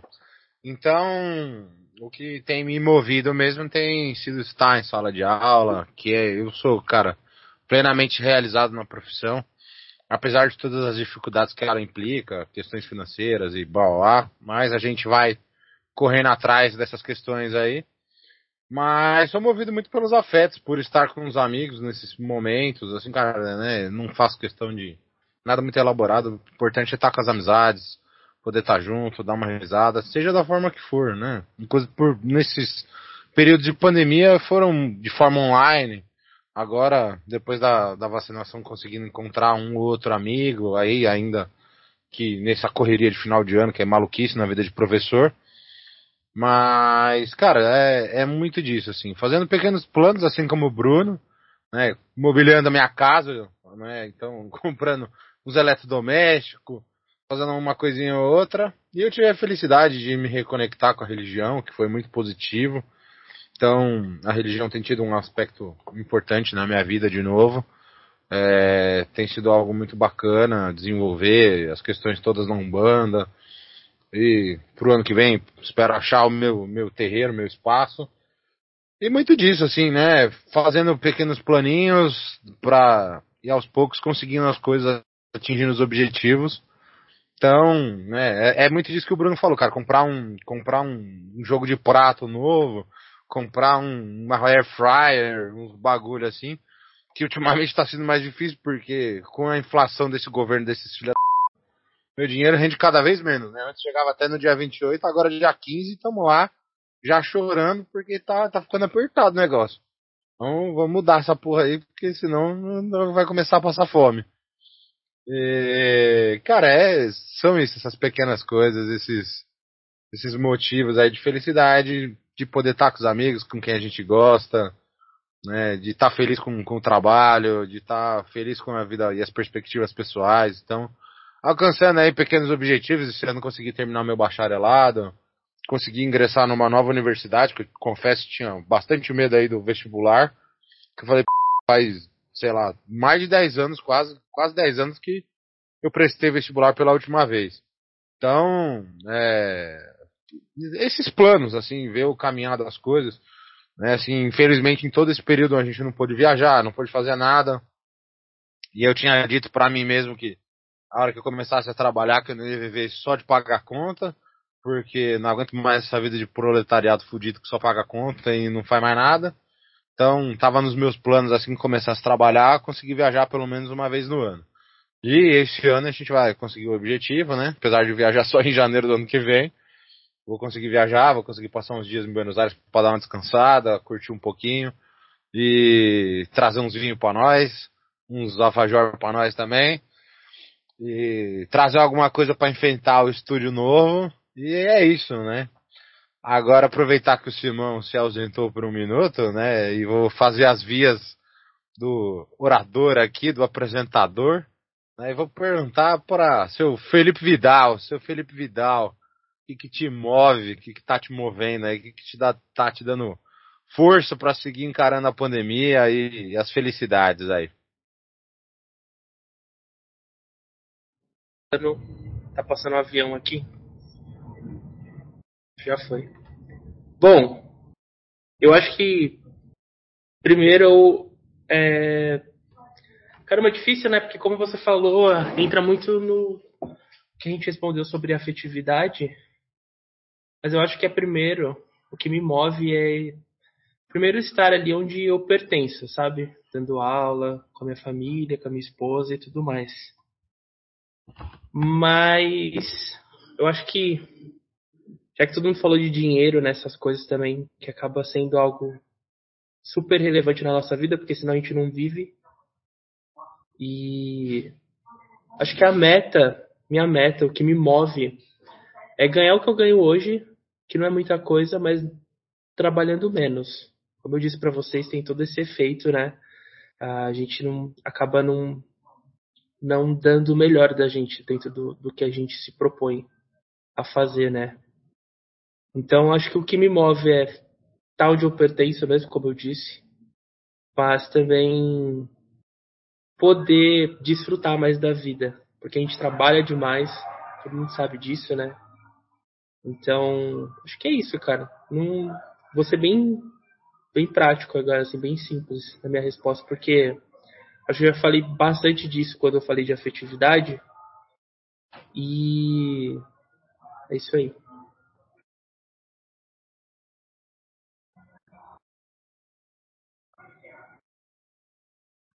Manda, Rossini, manda, Rossini. Na temática que a gente está discutindo aqui.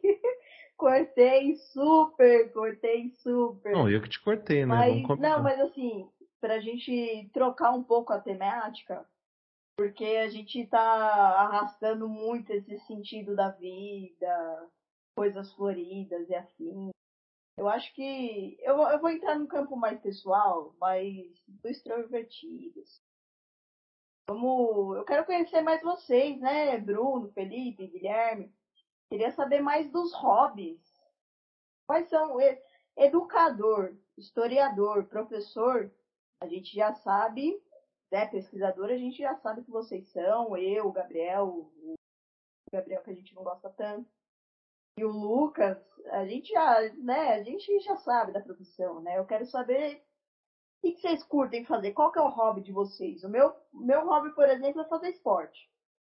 Curto fazer esporte e curto também ouvir disco de vinil. Em feira de colecionador, feira de antiguidades. Meu, é uma parada que eu curto pra caralho. Assim. E eu acho que, bom, assim, a gente já conversou sobre isso. Quais eram seus hobbies, assim? Uma parada que você gosta de fazer além do, da sua via educacional e do futebol?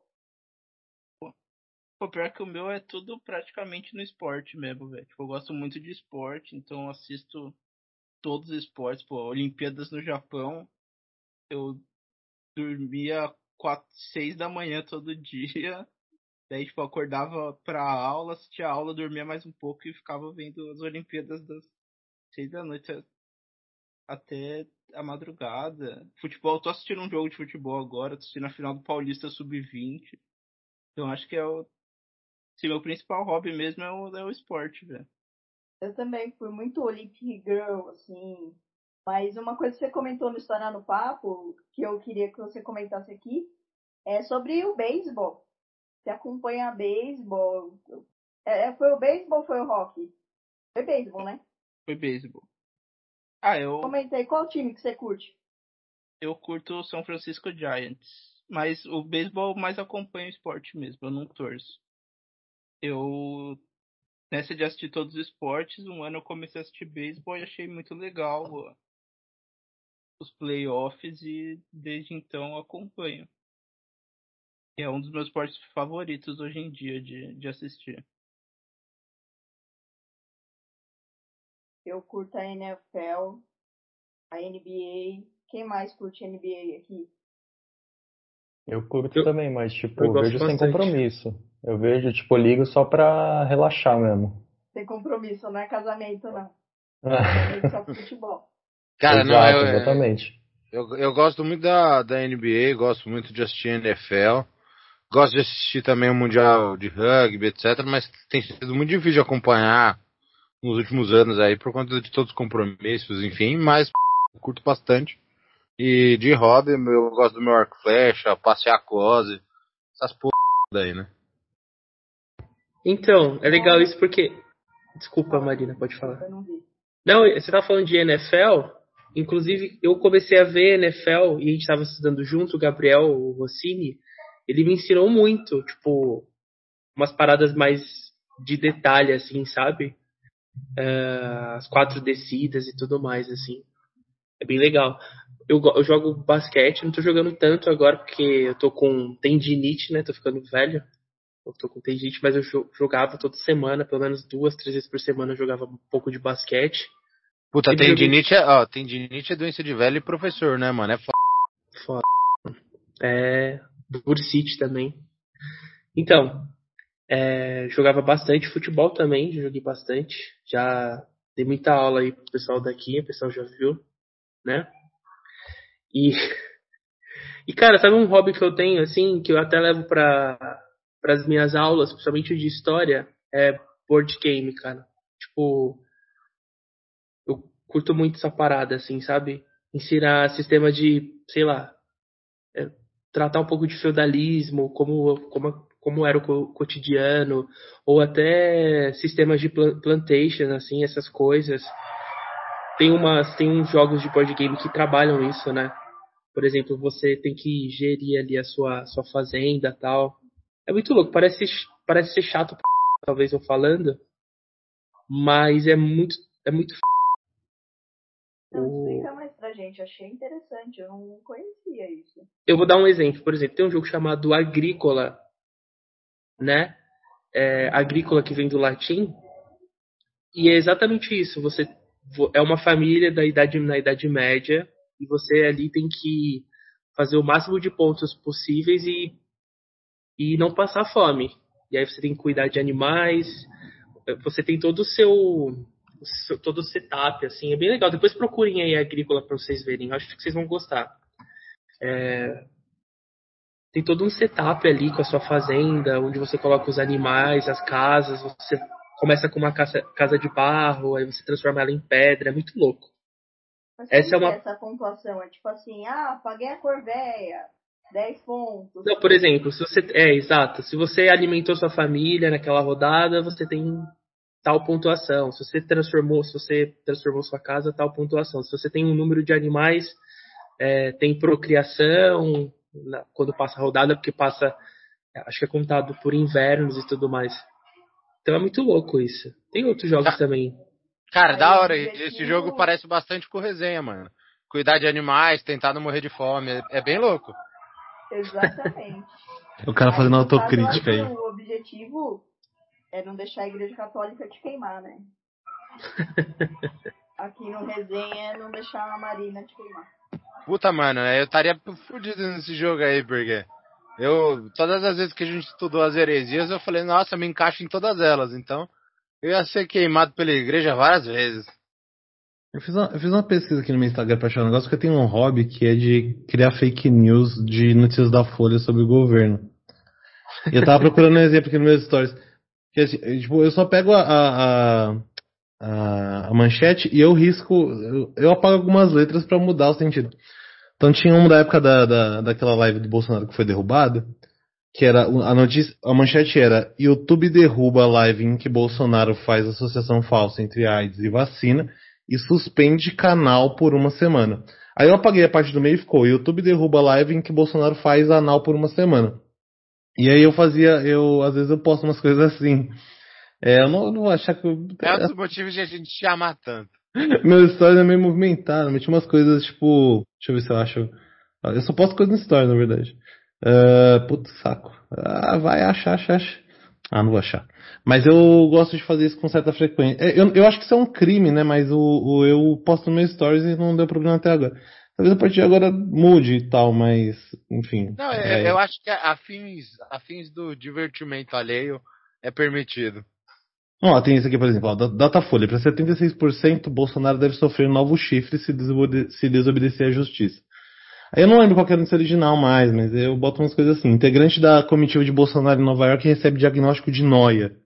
É, e assim por diante, até, até, até eu ser preso ou caçado pelo governo. Nossa, mano. Simplesmente genial, mano. Simplesmente genial. Um dos meus hobbies era jogar sinuca com o Bruno. Acabei de lembrar. É, o meu também. Antes da Puta, peste. esse, esse foi um hobby que eu tive bastante na faculdade com o Bruno. Antes Esse da peste chegar. Antes da peste, né? Não sei se dá pra chamar aquilo de sinuca, porque a gente acabava adaptando umas regras uma ali. sinuca freestyle. É, pra deixar realmente divertido pra quem tem problema É, de coordenação. Todo um jogo legal, mano. Eu lembro do Bruno jogando as- até as bolinhas pra fora da mesa, mano. Não, É você tava sinuca a outra mesa, é diferente. Exato. Várias vezes, várias vezes. É, finado Jeff, não sei se ele tá vivo, né? É, chegava lá no segundo andar e falava, ô, molecadinha. shh, shh, shh. Porra, meu, o barulho lá embaixo. Pô, aí, meu irmão, você tá a bolinha na cabeça do, do cliente lá embaixo, pô. Sério. É, aí. Mas eu achei uma coisa muito interessante isso daí do que o Felipe falou de, de board game. Ele tentou me ensinar é, jogar médico uma vez, a gente, enfim, jogou algumas rodadas ali, achei bem interessante. Menos a parte que eu tenho que gastar dinheiro é, para comprar as cartas. Aí eu prefiro é, jogo do bicho mesmo. Mas tirando essa parte, eu achei muito bom. Eu achei muito bom o fato dele conseguir levar isso para a sala de aula. E achei mais interessante ainda o fato de que podemos e faremos algo a respeito de board games no ano que vem, porque é um negócio muito da hora de você jogar. Eu lembro de um que eu acho que é Casos e Mistérios, que é aquele das cartas que você dá algumas pistas e quem está em volta jogando com você tem que adivinhar o que está acontecendo. Então, por exemplo, tem, tem a temática Casos e Mistérios Assassinatos. Aí tem lá duas pistas, a gente tem que adivinhar como aquela pessoa foi morta, sabe? Tipo, é, falando assim, de maneira crua, ficou um negócio meio, caramba, que divertido, né? Adivinhar como alguém de verdade morreu, Simão. Falei, não, mas é, em grupo com os amigos fica, fica mais legal. É legal, assim, pra, pra gente, enfim, interagir num churrasco, se divertir, etc, etc. Fica leve. Fica leve, fica leve. Dependendo do tema, fica leve. Tem um tema que é só sobre OVNIs, então é bem mais de boa de você trabalhar isso daí num churrasco, enfim, no aniversário dos avós, enfim, fica mais tranquilo. Mas eu achei muito louco mesmo isso daí do Felipe ter trazido pra mesa o caso dos board games. Deixa eu só te falar um negócio. É, você falou do jogo do bicho, eu descobri um negócio um tempo atrás. Aparentemente, o jogo do bicho não é mais legal.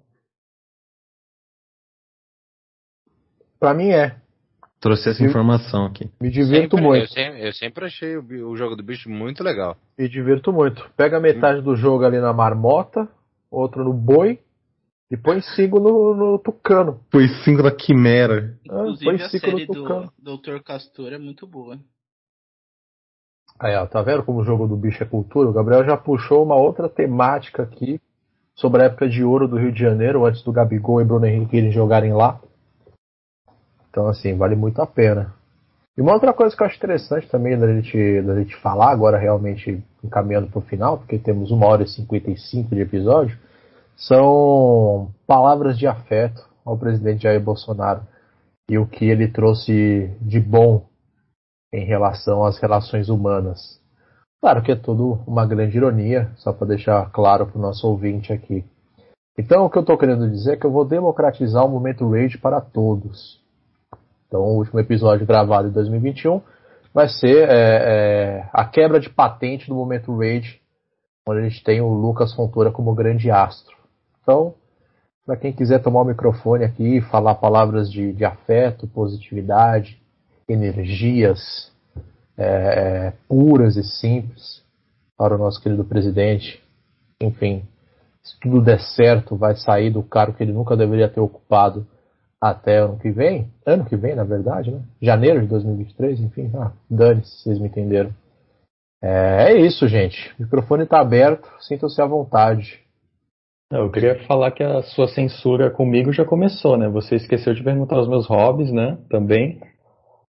Esqueci? Então, esqueceu, mano. Simplesmente Esqueci. pulou. Você, vou- já tá, você já tá aí Porra. compartilhando o protagonismo aí com o Bruno dos potenciais inimigos públicos do seu sermão ano que vem. Pois é, mano. Outro Inimigos públicos é. Mansplain. Inimigos Hum. públicos é, um- é um pouco demais até, né?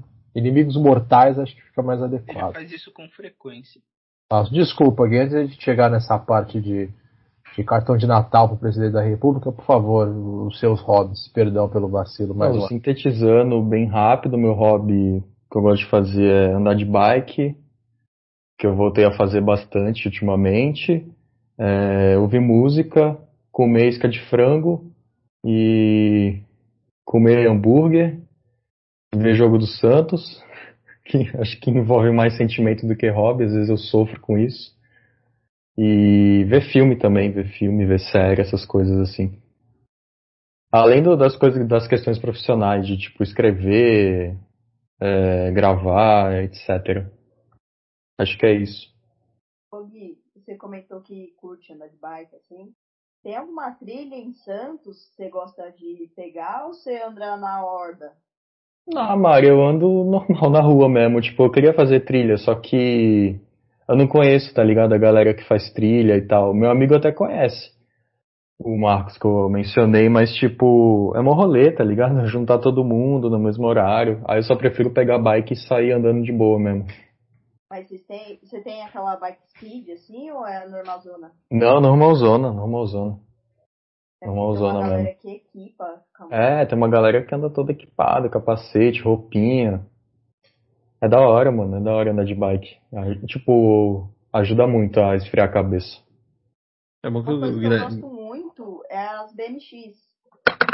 Manja aquelas bikes? Aham, sim, as pequenininhas, né? O pessoal na rampa, da hora demais, mano. Entrar naqueles balls, assim, na Moca, no Parque da Moca, tem um ball gigantesco, gigantesco, que é feito pra a boca, meu!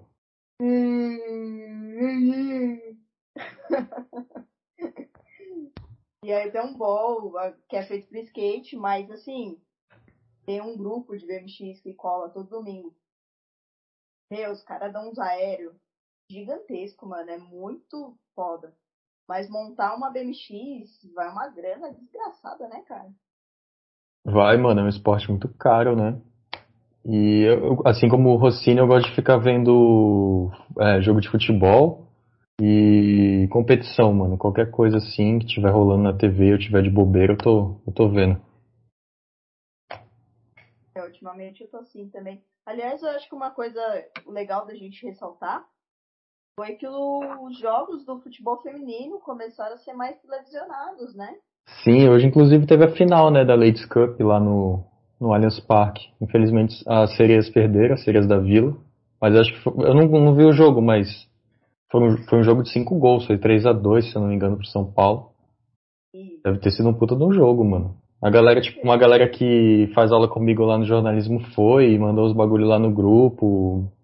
Foi bem da hora, assim, é, é legal, tipo, ver essa, o futebol feminino passando, né, tipo, em TV aberta, como teve a final do Paulistão, sabe, com a, a arena do Corinthians lotada, muito 30 foda, foi um puta de um jogo, mano. Foi um puta de um jogo, da hora. Acho muito foda. A Libertadores feminina também, o- a gente vê que o futebol feminino brasileiro é muito forte, né, né, tipo, no continente, assim, muito foda. Apesar de todos o, todos o, tudo que tá contra, né? O futebol feminino, o futebol, o futebol feminino brasileiro acaba sendo muito forte. É, vem trazendo uma falta de militância e representatividade gigantesca. E já pra gente colocar o gancho no final, Guilherme, pedir desculpas em relação ao Gabriel, porque tudo que não é pauta dele, ele acha irrelevante, ele é meio estrelinha mesmo. Então Acho, vamos começar acho, a. Já tô me acostumando já. É tudo isso daí mesmo. Aí,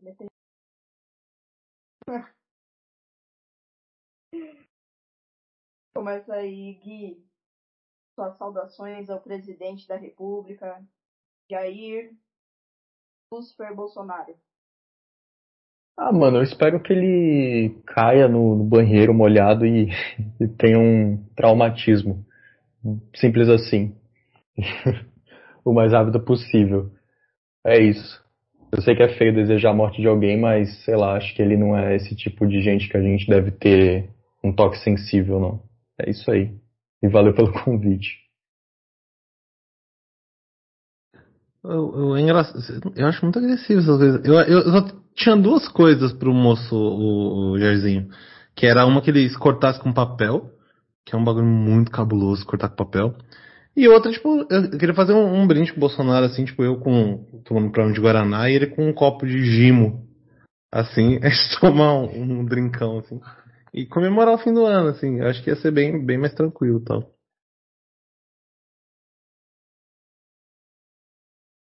Era só ter rodado a faca, só. Só isso, nada mais. Gira, filho da mãe, gira!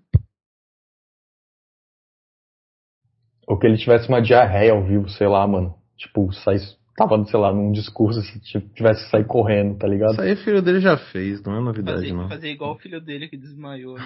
É. Ismael se cagou no debate, pô. Ia ser legal se o Lucas comesse o Bolsonaro com cintaralho, mano. Todos os respeitos, viu, Lucas? fala no podcast. Eu não sei quem foi que participou, É mas, Genial, mano. mas, mas agradece a presença ilustre aí. Que... Melhor feat do ano. Não, mas Deus me livre. Não, eu só desejo tudo de ruim que ele possa receber, né? Desejo que ele tenha um péssimo último ano de governo e que ele se for magistralmente assim que isso acabar.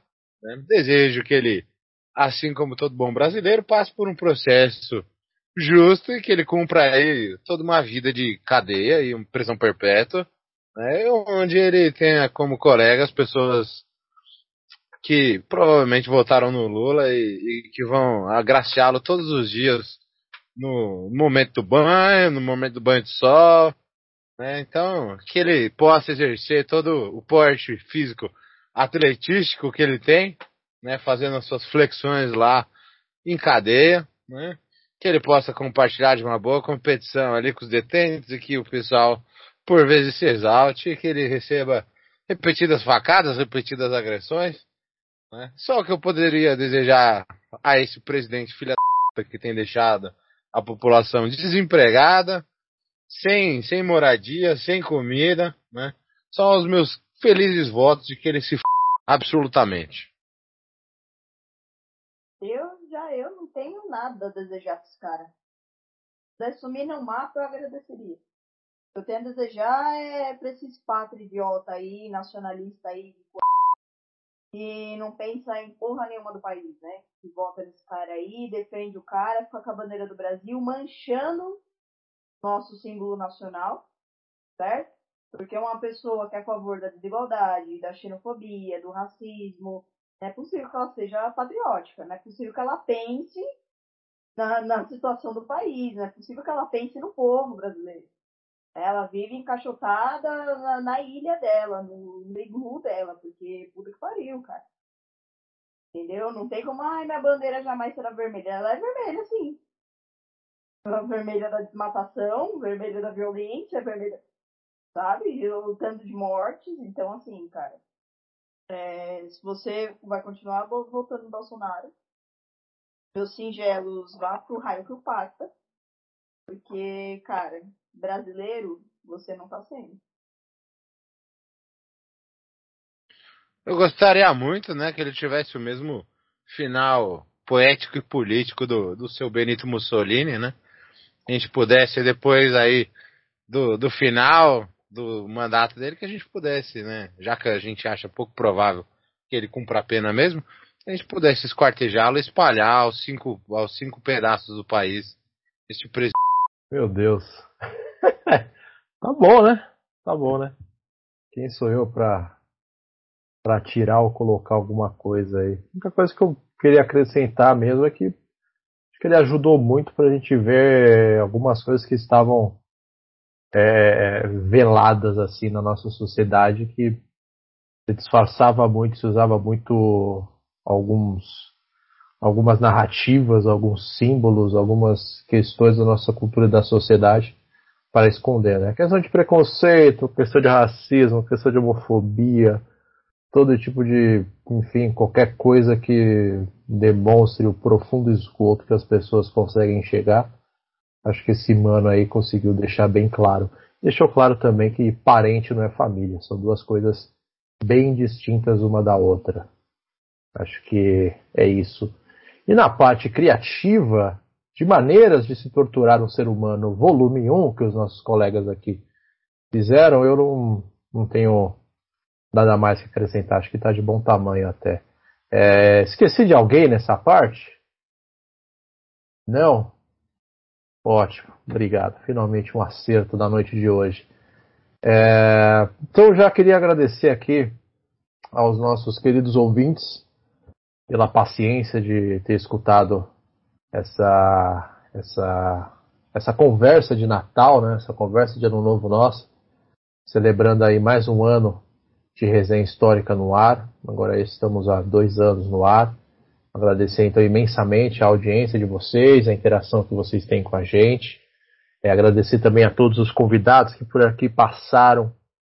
Eu acho que todos são, são convidados incríveis cada um conseguindo contribuir é, dentro da sua realidade, dentro da sua é, especificação de, de, objeto de estudo, dentro da sua área de atuação, etc, etc. É, enfim, convidados incríveis, uma audiência incrível, colegas de bancada incrível, novos colegas de bancada ainda mais incríveis. Então, assim, queria já deixar um agradecimento geral para todo mundo. Mas, antes de encerrar, a gente não, não pode deixar essa tradição de lado de fazer as indicações de final de ano, né? E a gente vai fazer um pouco diferente dessa vez, como a gente comentou em algum momento aí para trás da conversa, onde vamos indicar alguns episódios do Resenha Histórica que a gente gosta muito. Eu vou começar aqui comigo, eu vou indicar dois, na verdade, que foi um que a gente fez, se não me engano, no primeiro semestre, com o professor Wagner Aparecido Marx. E ele fez um trabalho muito interessante sobre a relação é, é, de uma pessoa, de uma pessoa de verdade, entre o mundo da religião, da fé evangélica, e o mundo do crime, no caso do PCC. Então, uma pessoa que tinha um, um trânsito, um diálogo entre duas realidades que, para muitos, pode parecer completamente divergente, antagônica, mas que, dentro de um contexto específico, dentro de uma realidade específica, numa quebrada específica, acabou coexistindo. Então, são os episódios aqui, deixa eu puxar na minha cola, 31 e 32, que saíram no dia 15 de abril e 1 de maio, dia do trabalhador, respectivamente. Tá certo, pessoal? Então, da minha parte é isso. Bom Natal e bom Ano Novo para todos. Agora vamos, vamos começar pelos novos panelistas. É, Felipe Vidal, por gentileza, suas indicações aqui e um recadinho final para nossa audiência. Eu vou dar uma de Laura, vou indicar o meu episódio que eu participei, primeiro e único até então. A gente falou bastante sobre a experiência dentro da, da sala de aula e tudo mais. Eu não lembro qual que é o episódio, mas tem meu, meu rosto ali nele. Né? Então, fácil de identificar pela beleza. E Vou indicar também o do Luiz, professor Luiz, que eu ouvi o, o episódio dele não faz muito tempo, apesar de ser antigo. E foi legal, apesar de apesar de já ouvir bastante do que ele falou ali naquele episódio dele, mas deu aquela saudade, né, das aulas e tudo mais, ditadura que ele nem gosta de falar, essas paradas. É bem interessante. E acho que é isso. Eu não tinha me preparado muito nessa parte, mas tem outros episódios também com a Vera, é, que eu gosto bastante também. E é isso. E eu só queria agradecer por vocês terem me, me convocado para Resenha Histórica. É muito bom falar com vocês. Seria muito melhor se pudéssemos nos ver com mais frequência. Mas é isso. Pelo menos aqui a gente vai estar tá sempre aí se comunicando. E contem comigo para qualquer coisa. E é isso. Amo vocês. Obrigado pela por tudo. Excelente. A gente que agradece você ter topado participar aqui desse, desse projeto de podcast. O episódio 10 é o episódio do Felipe, que o Lucas está mandando aqui. Tem um episódio 30 com o professor Luiz, que ele, enfim, fez aqui um, um lançamento, uma divulgação do último trabalho publicado dele a respeito da ditadura. Mas lá atrás, lá no comecinho também, tem os episódios 5 e 7, que a gente também conversou com o professor Luiz, aí já na época de estúdio, enfim, sentimos falta do é, estúdio. É, mas, mas eu tô falando desse último mesmo. É, episódio 30 então. É. Beleza. Episódio 10 com o Felipe Vidal, episódio 30 com o professor Luiz Dias. Tá certo? Agora, Gui, por favor, suas indicações. Mano, eu indico, além do meu episódio, né, que eu participei, que eu vou buscar aqui, o número dele. Foi o episódio 38, que a gente que foi lançado no dia 30 de agosto desse ano.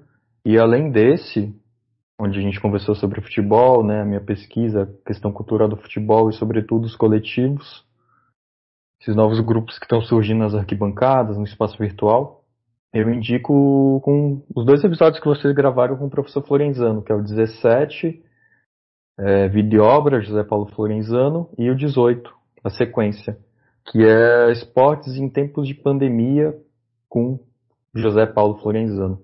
O Florenzano é uma referência, né, pra gente que estuda futebol. O cara teve na minha banca de TCC e na minha banca de mestrado também, na quali e na defesa.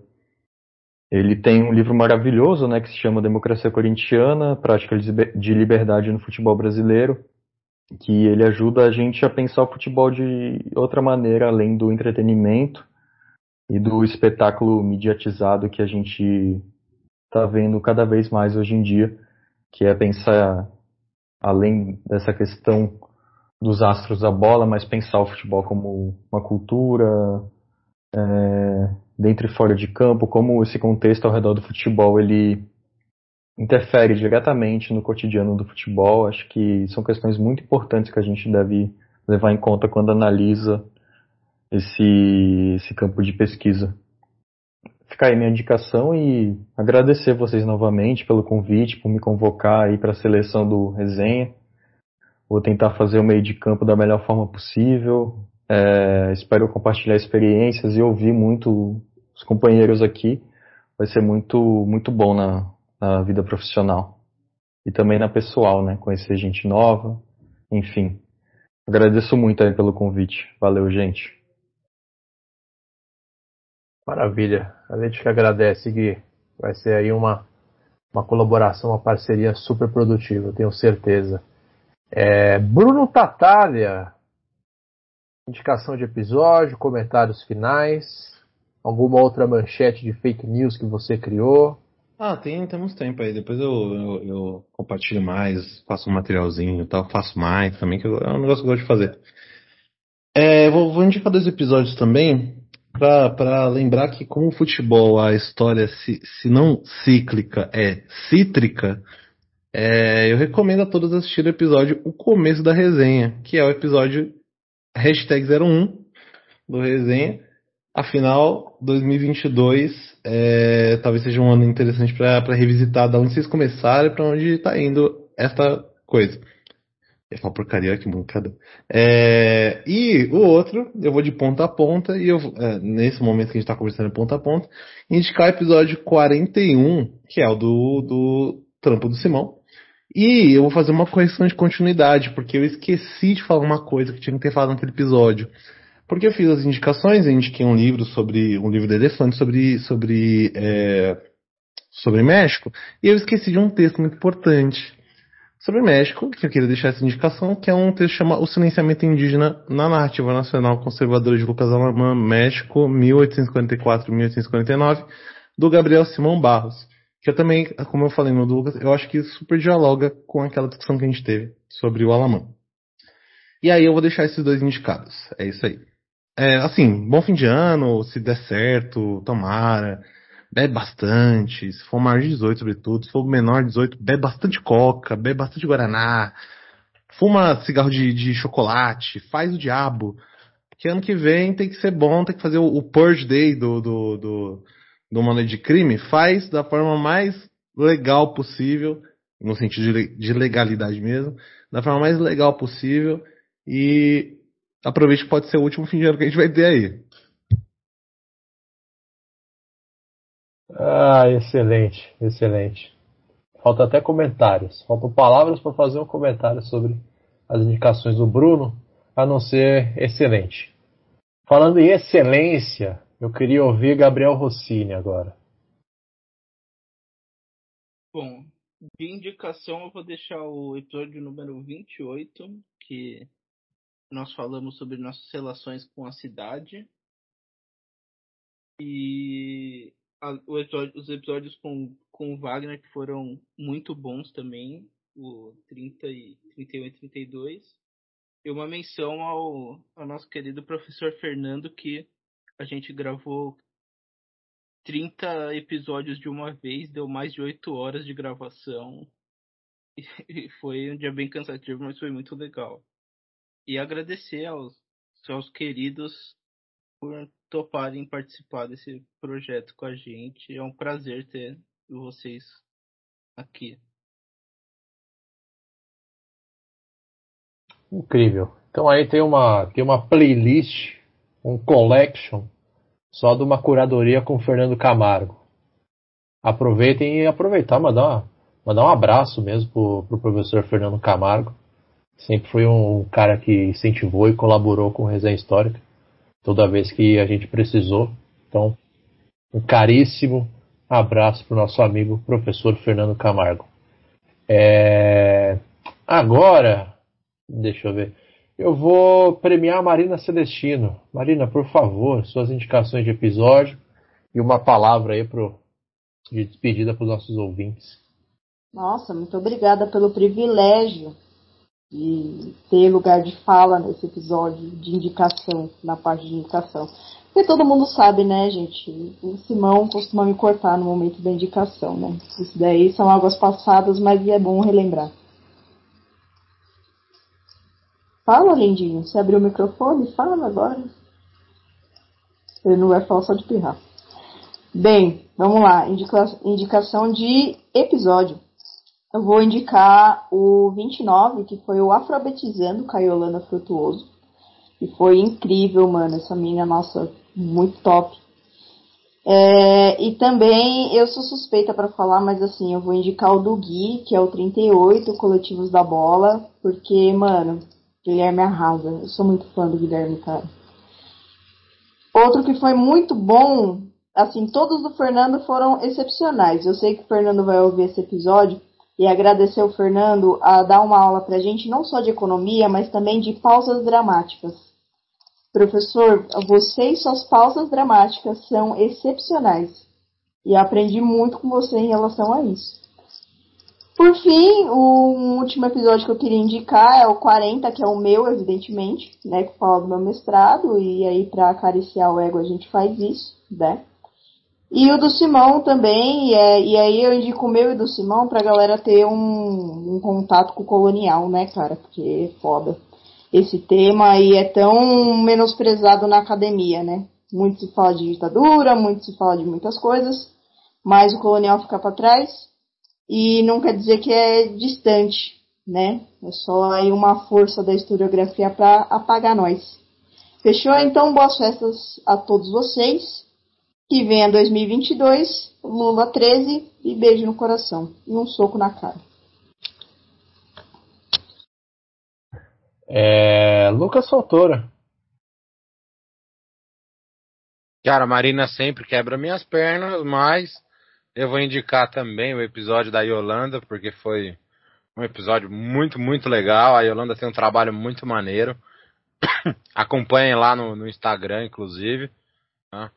Os episódios aqui que foram mencionados, eu sou fã de todos, eu sou suspeito para falar, eu gosto de todos os convidados.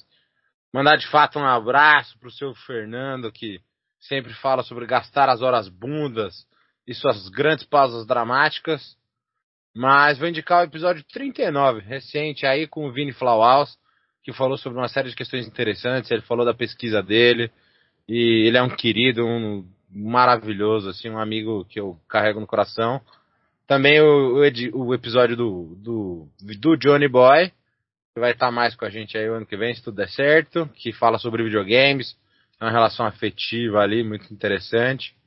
E indicar que vocês escutem aí todos os episódios do podcast, porque tem papos muito legais sobre educação com o Pedro, sobre temáticas de Oriente com o Vini Borghetti, e principalmente o episódio das meninas do Runa, que falam ali sobre uma série de questões, com o episódio número 20. Então acompanhem aí o podcast, vejam tudo que a gente já falou e indicar os episódios futuros, que eu espero que a gente tenha convidados ainda mais excepcionais. E deixar o meu abraço, o meu beijo para todos os meus alunos, para as pessoas que eu amo, que sabem quem são. Então é isso. Assim como a Marina, o ano que vem vamos de vamos de tirar esse puta do poder e, e bora. Né? Um grande abraço para as pessoas queridas, muitos beijos e para aqueles seres humanos desprezíveis, muito soco na cara e muita tragédia. Né? Fica aqui os meus votos de felicidades aí no final do ano. Excelente, excelentes indicações nosso querido Lucas Fontoura. É... não esqueci ninguém não dessa vez também. Não, tudo certo. Então é isso. É, agradecer mais uma vez aqui aos nossos novos panelistas, o Bruno, o Felipe o Guilherme. Agradecer os panelistas de sempre, a Marina, o Gabriel, o Lucas. Mandar um abraço para o professor Rave pro desaparecido Gustavo Amaral. Se você viu aí, manda o direct pra gente no Instagram. Pro nosso querido Jonathan Ferreira, pro Luciano, que tá na geladeira, e pro Ernesto, voz da consciência, que sempre ajudou a gente lá no estúdio. Então é isso. Se você já está vacinado, que ótimo, ficamos felizes com isso. Continue se protegendo aí na hora de sair na rua, usando máscara, usando álcool em gel, que ainda não acabou. Enfim, estamos num caminho para acabar, mas até lá tem chão. Nos vemos ano que vem com mais episódios do Resenha Histórica, mais conteúdos e contamos aí com a sua colaboração e com a sua audiência. Tá certo? Todos os episódios vão estar na descrição do episódio aqui, que a gente colocou, enfim. E se quiser falar com a gente, pode buscar pelo Instagram, arroba no e-mail resenhahistórica.gmail.com. O nosso conteúdo está disponível aí em todas as dezenas de plataformas de tocadoras de podcast que existem por enquanto nesse planeta. Tá certo? Então até ano que vem. Muito obrigado e tchau.